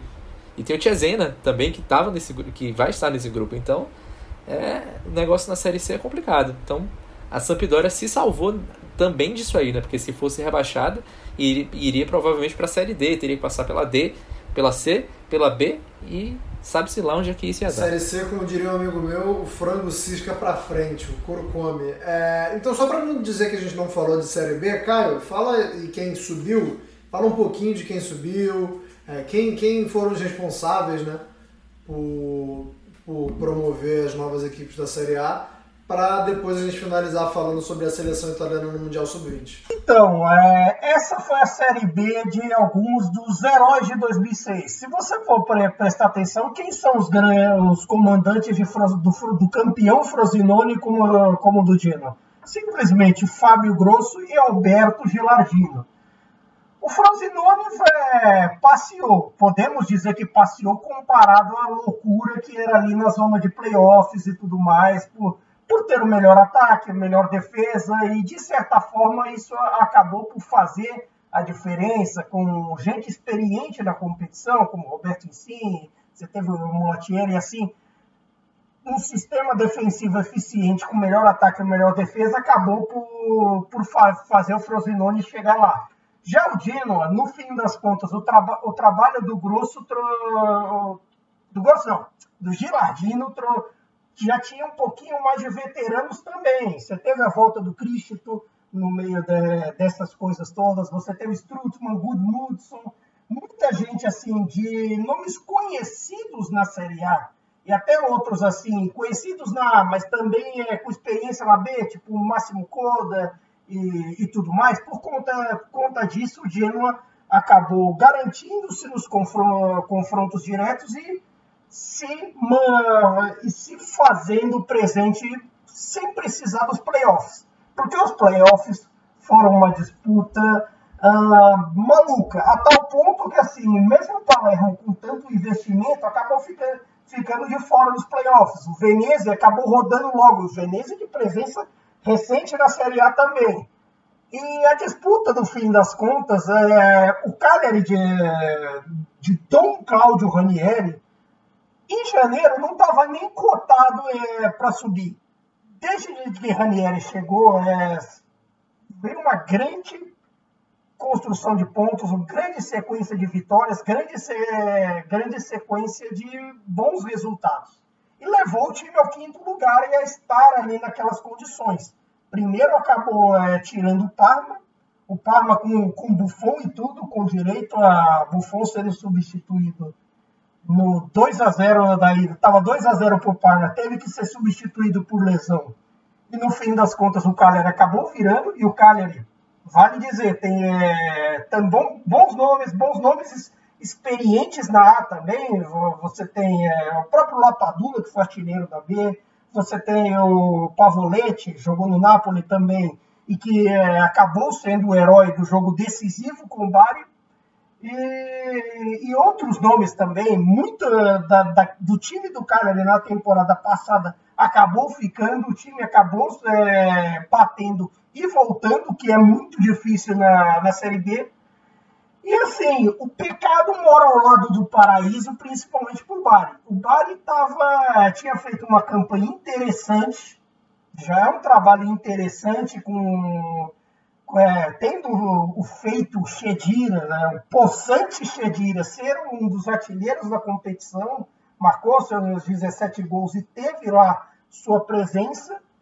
Um time interessante, bom jovem, você teve o bom Folorucho, jovem da base do Napoli também, você teve é, alguns times, alguns jogadores ali da base do Napoli também, e, e vinha conseguindo acesso até os 48 do segundo tempo até sofrer o, o gol do cara, do valente, cara. E assim, foi muito difícil para o Bari é, perder essa vaga. Para o Bari, o Parma, que tem é, um time de veteranos também, vale destacar o Franco Vasquez também, que teve uma boa temporada. E no fim das contas, a Série B é isso. A Sampdoria é, tem o alento de não precisar descer até a Série D para recomeçar, o risco de falência que teve, o risco de atraso de salários etc. Mas o Radrizani tem que pensar logo, armar um time experiente para jogar a Série B, que saiba da, das condições, algo como o rival fez, como os Grifoni fizeram com o, caso do Genoa, ou até mesmo é, pode se manter um pouco dos seus veteranos, como fez o Cagliari, e colher lições para a Série B que Dani Moreira, finalizado então boa parte do programa, na verdade, digamos 95% do programa, sobra então a gente falar sobre a Itália no Mundial de Clube Sub-20, que muita gente ficou até é, associou muito a derrota da Itália na final com as outras derrotas de italiano nas competições europeias. Ah, a Itália perdeu todas as finais que disputou, é, a Inter, a Roma, Fiorentina e agora a seleção italiana. Mas bom mundial, hein? Bom mundial da, da seleção italiana. Boa estreia contra o Brasil, é, botando um asterisco aí que houveram, houve dois tempos muito diferentes, né? A Itália jogou um baita primeiro tempo contra o Brasil, o segundo tempo nem tanto. Mas de uma forma geral, acho que a Itália deixa uma boa impressão é, diante de uma necessidade de renovação, né, Tiago? Eu tenho batido tanto na tecla de que é, a Itália, que a Série A não tem espaço para jovens, para jovens italianos. É, e em contrapartida, as seleções de base da Itália, assim, é, mais uma vez é, fazem um excelente campeonato, um excelente torneio, né? Em 2017, em 2019 foram semifinalistas é, e agora chega a final, ok? Perdeu para o Uruguai, era é, um resultado plausível, assim, mas o, o saldo é muito positivo. É, muitos jogadores interessantes destacaram no torneio. E olha que a equipe que disputou esse Mundial Sub-20 é, tinha. Estava é, desfalcada de nomes é, é, bem conhecidos do, do, do, do, do povo que acompanha o futebol italiano, né? Que é o como o caso do Scalvini da Atalanta, é, o Miretti da, da, da Juventus, é, o Gonto, é, um, Die, enfim, tantos outros. É, mas assim, é, Casadei, um, um campeonato, um, um torneio excelente, o principal destaque da seleção italiana, é, deixou deixou seu, seu nome naquela, naquela vitória por 3 a 2 sobre o Brasil na, na, na abertura. É, então, assim, o saldo é muito positivo e agora é ver como que é, o Mantini, o Mantini é, vai, vai aproveitar esses jovens, é, como que os times da Série A também vão aproveitá-los, se vai ter espaço para eles na Série A. É, hoje mesmo, o Fratesi, ele, ele na coletiva de imprensa, né, na, na seleção italiana, ele falou assim que os, os, os times da Série A não, não valorizam tanto os produtos criados na os as peças que vêm da base, sabe? É, isso dá, dá, dá margem para que eles busquem espaço em outros, em outros em outras praças, sabe? Como foi o caso do Gonto, que, que se destacou na seleção italiana e foi para a Premier League. Por que, que esse jogador não teve espaço na Série A? É, é algo a se pensar e o futebol italiano carece muito de que esses jogadores tenham espaço para mostrar realmente o potencial e que isso vingue também na seleção principal da Itália, né? Porque hoje a gente tem muitas peças interessantes lá, mas que acredito que é, é, há espaço ainda para que novos, novas, novos jovens, novos Azurini é, figurem também na seleção principal. É, você falou aí do, do Casadei. Casadei que venceu tanto a bola de ouro quanto a chuteira de ouro. É, a Itália nunca tinha tido um jogador que vencesse a bola de ouro, já tinha tido o artilheiro da competição, né? que inclusive foi citado nessa edição de hoje. O Ricardo Solini, hoje do Bolonha, já tinha sido artilheiro. É, o Spezia, que a gente citou que caiu, é, o, Kovalenko, que está lá no Spezia hoje, também já foi artilheiro de Mundial Sub-20. É, não, não, não ajudou muito o Spezia nessa temporada. Mas, Nelson, é, a Itália tem uma urgência, uma necessidade, uma obrigação, uma pressão de não ficar fora de mais uma Copa do Mundo. Né? A gente já viu esse filme acontecendo e o filme se repetindo. Para esse ciclo de agora já, para essa, essa necessidade, essa urgência que a Itália tem de não poder falhar, é, primeiro, é um ambiente de você tentar aproveitar algum desses meninos já do sub-20, porque, é, como eu falei, tem toda uma pressão né, para a Itália conseguir isso. Então, assim, eu quero saber se você, de você se já não é um, um ambiente pouco propício para que você aproveite alguém. E aí, estendendo a pergunta, quem seriam esses jogadores? É, alguém já tem condições assim de, de ser vislumbrado é, como eu disse, o ciclo ainda tem três anos, né? A próxima Copa do Mundo em 2026. Dá para a Itália já conseguir vislumbrar algum deles e, e, e, não é muito ingrato ou, ou, pouco propício esse ambiente, essa situação em que a Itália se colocou para tentar buscar a solução nessa garotada agora? O grande problema é que o, o, a posição que a Itália mais precisa é uma posição que. Não vou dizer que não foram os maiores destaques, mas. É, não foram jogadores que fizeram um campeonato ruim. É, um, um, Mundial Sub-20 ruim, né? A gente fez um texto para a Cautiopédia com os principais destaques da, da competição. Quem quiser ler um pouco sobre, é só acessar o nosso site. Mas é, a Itália sente falta de atacante. Daquele cara que meta a bola na rede. E os principais jogadores que a Itália revelou, é, não tenha necessariamente revelado, né, que, mas que apareceram nesse Mundial Sub-20, que já vem, vem é, fazendo parte do trabalho, são meio-campistas. E a Itália tem meio-campista pra caramba. Né? Eu estou aqui agora na, na, na, minha frente com a convocação da Sub-21 para Euro. E a convocação do meio-campo da Sub-21 é uma convocação que, pode, de, que tem jogadores que já foram convocados para a seleção principal e que poderia ser é, um meio-campo possível da seleção italiana principal. É uma convocação que tem o Tonali, tem o Rovella, que fez um campeonato muito bom pelo Monza. É, desses aqui, né, o Tonali já foi convocado para a seleção, é convocado frequentemente. Tem o Hit do Torino, que também já foi convocado. O Miretti do, da Juventus, que já foi convocado. O Espósito da, o, da, da família Espósito, um deles, é o Salvatore, que é do Spezia, também já foi convocado, já estreou. E tem o Bovo, que fez uma temporada boa pela Roma, e o Rovella, que é da Juventus e, e que fez um campeonato bom pelo Monza. São jogadores que poderiam fazer parte de um meio campo, de um meio campo da seleção, mas olha quem, quem é que está na frente deles, né? Você tem o Barella, você tem o Verratti, você tem o, o, o Jorginho, você tem um monte de gente, né? No, no, uma vez eu fiz um, uma convocação só de meio-campistas na minha cabeça da seleção italiana e consegui pegar 20 homens que poderiam jogar. E aí a Itália, quem a Itália revelou de mais interessante nesse mundial foi o Casadei, que é meio-campista, e o Baldanzi, que é meio-campista, mas joga um pouco mais na frente, né? Um, um, um trequartista, né? Então daria para jogar, já, vamos botar ele um pouco lá como atacante. Então, assim, eu acho mais difícil que esses nomes sejam aproveitados pela abundância de, de, de, de jogadores para posição. Eu acho que o Mantini deve acabar convocando. É, o Baldanzi já foi convocado, na verdade, até. Mas o, Casadei, o, o problema dele é que o Chelsea não aproveitou, ele foi emprestado para o Reading, né, da, da, da, segunda divisão da, da Inglaterra, foi rebaixado, inclusive. É, só jogou seis meses lá, né, ele foi emprestado na, na janela de inverno. Então agora ele deve deve, pelo, que, pelo Mundial que fez, ele deve é, ganhar mais espaço. Talvez algum, até algum time da Itália é, resolva contratá-lo por empréstimo.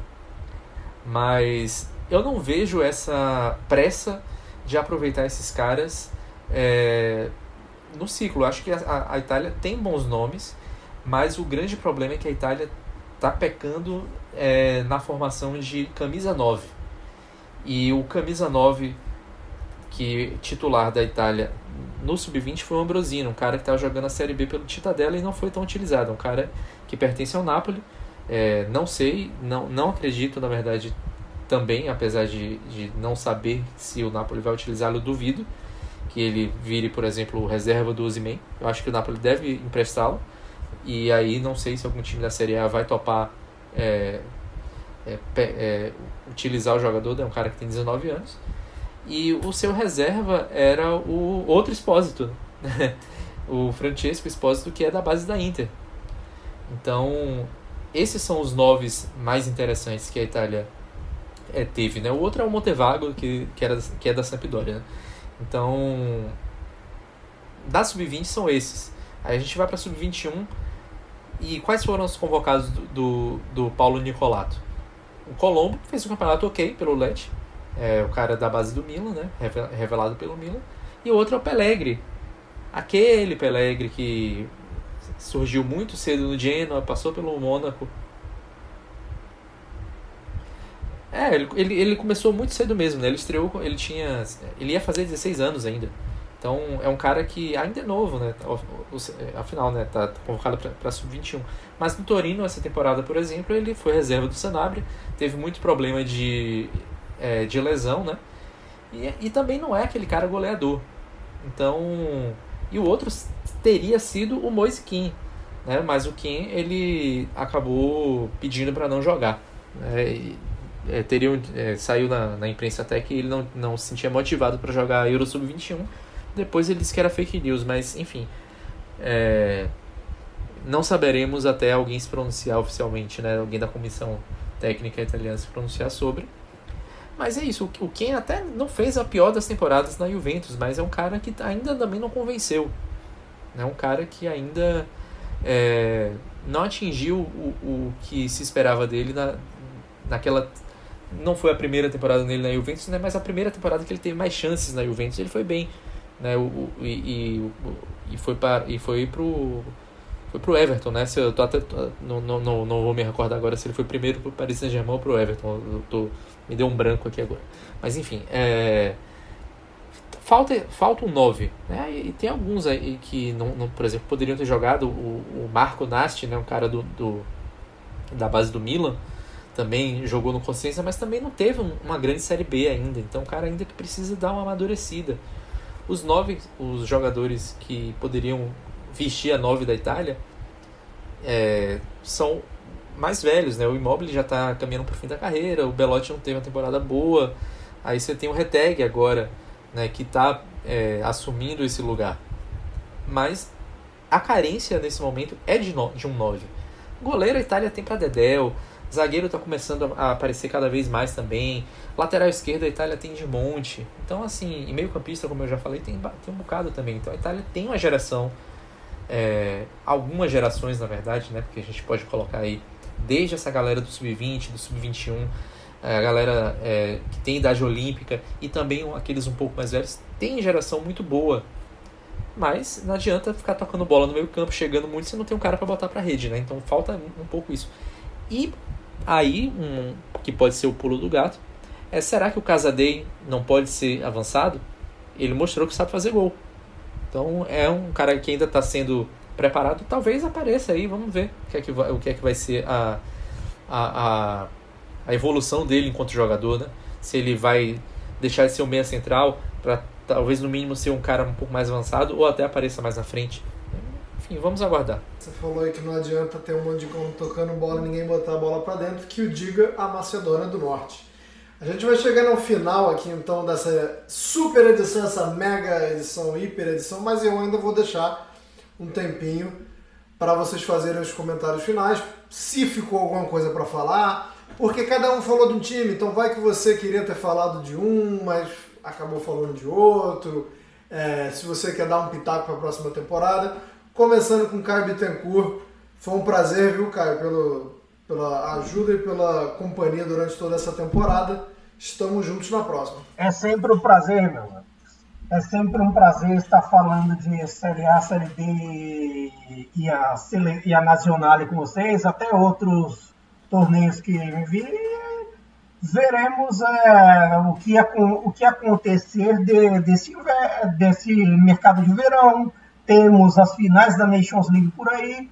E também vamos na expectativa com o que será o futuro de, desses jovens da geração de 2023 Vale dizer até sobre o Ambrosino, porque o Ambrosino não jogou tanto no, no Titadela, mas, mas ao mesmo tempo talvez é, possa gerar um outro empréstimo para ele jogar mais. Até porque com a tendência do, de, além do Osimhen ficar, como o Napoli deve exercitar a compra do Cholo de Simeone, era, se não me engano, era obrigação de compra, nesse quesito é, não há espaço para ele. Nesse momento ele precisa jogar.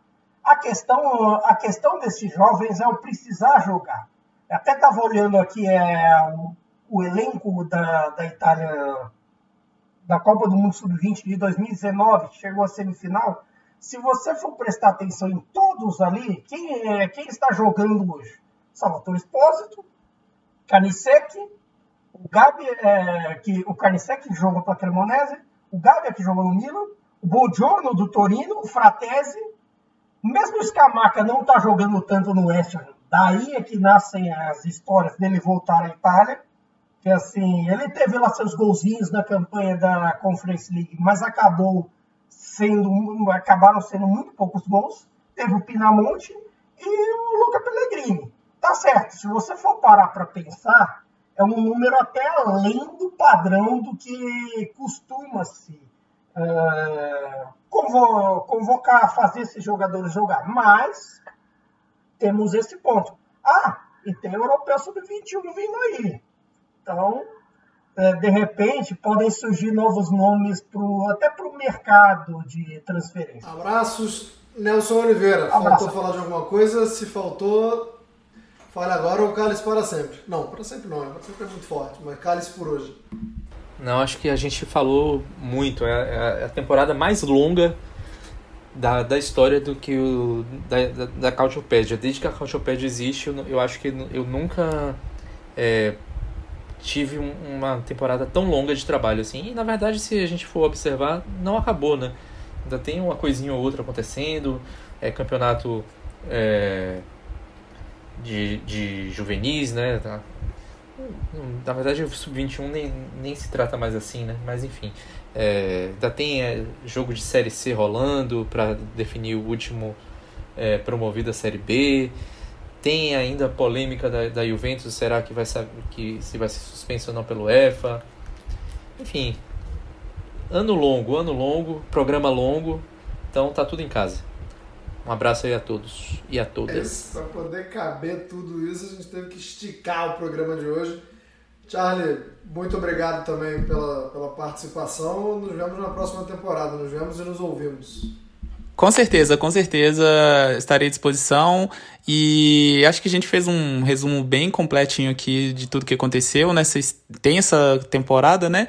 E agora ficaremos na torcida para que a Itália conquiste a Nations é, para que mais jovens, é, principalmente atacantes, ganhem oportunidades na seleção italiana do Mantini. E já estou em expectativa da, da Série A 2023-2024 para saber quem é que vai ser o campeão, né? Porque nas últimas quatro edições, quatro é, campeões diferentes. É, Juve, Inter, Milan, Napoli agora quem que é o próximo? Vai ter um novo, vai ser é, o Napoli vai manter o, fazer manutenção do título, é, Inter, Juve e Milan vão, vão voltar a ser campeões, enfim. É, isso aí é para a próxima temporada e agora um período muito bacana para gente, é, que é o mercado de transferências que movimenta muita coisa. Abraço. É o melhor, é o melhor período, né? Seu time não joga, seu time não perde, então para muita gente vale mais a pena esse período agora. É, e boa lembrança, em Nations League chegando aí, o Final Four, o finalzinho da Nations League, estaremos aqui falando sobre a participação da Itália. Mas por hoje é só. Parabéns para quem escutou a gente até aqui. Fizemos um programa de dar inveja no xadrez verbal, hein? Xadrez verbal que geralmente é o programa que, que ocupa mais tempo aí na grade da Central 3. Hoje tivemos nosso dia de enxadristas aqui. É, não tivemos o mesmo carisma do Felipe e do, e do Matias, mas também damos nossas cacetadas, como diria o, o Renato Aragão. Muito obrigado a todo mundo mais uma vez, não só sobre hoje, mas também para todo mundo que ouviu a gente durante a temporada. Daqui a pouco estamos de volta. Um abraço, arrivederci e tchau.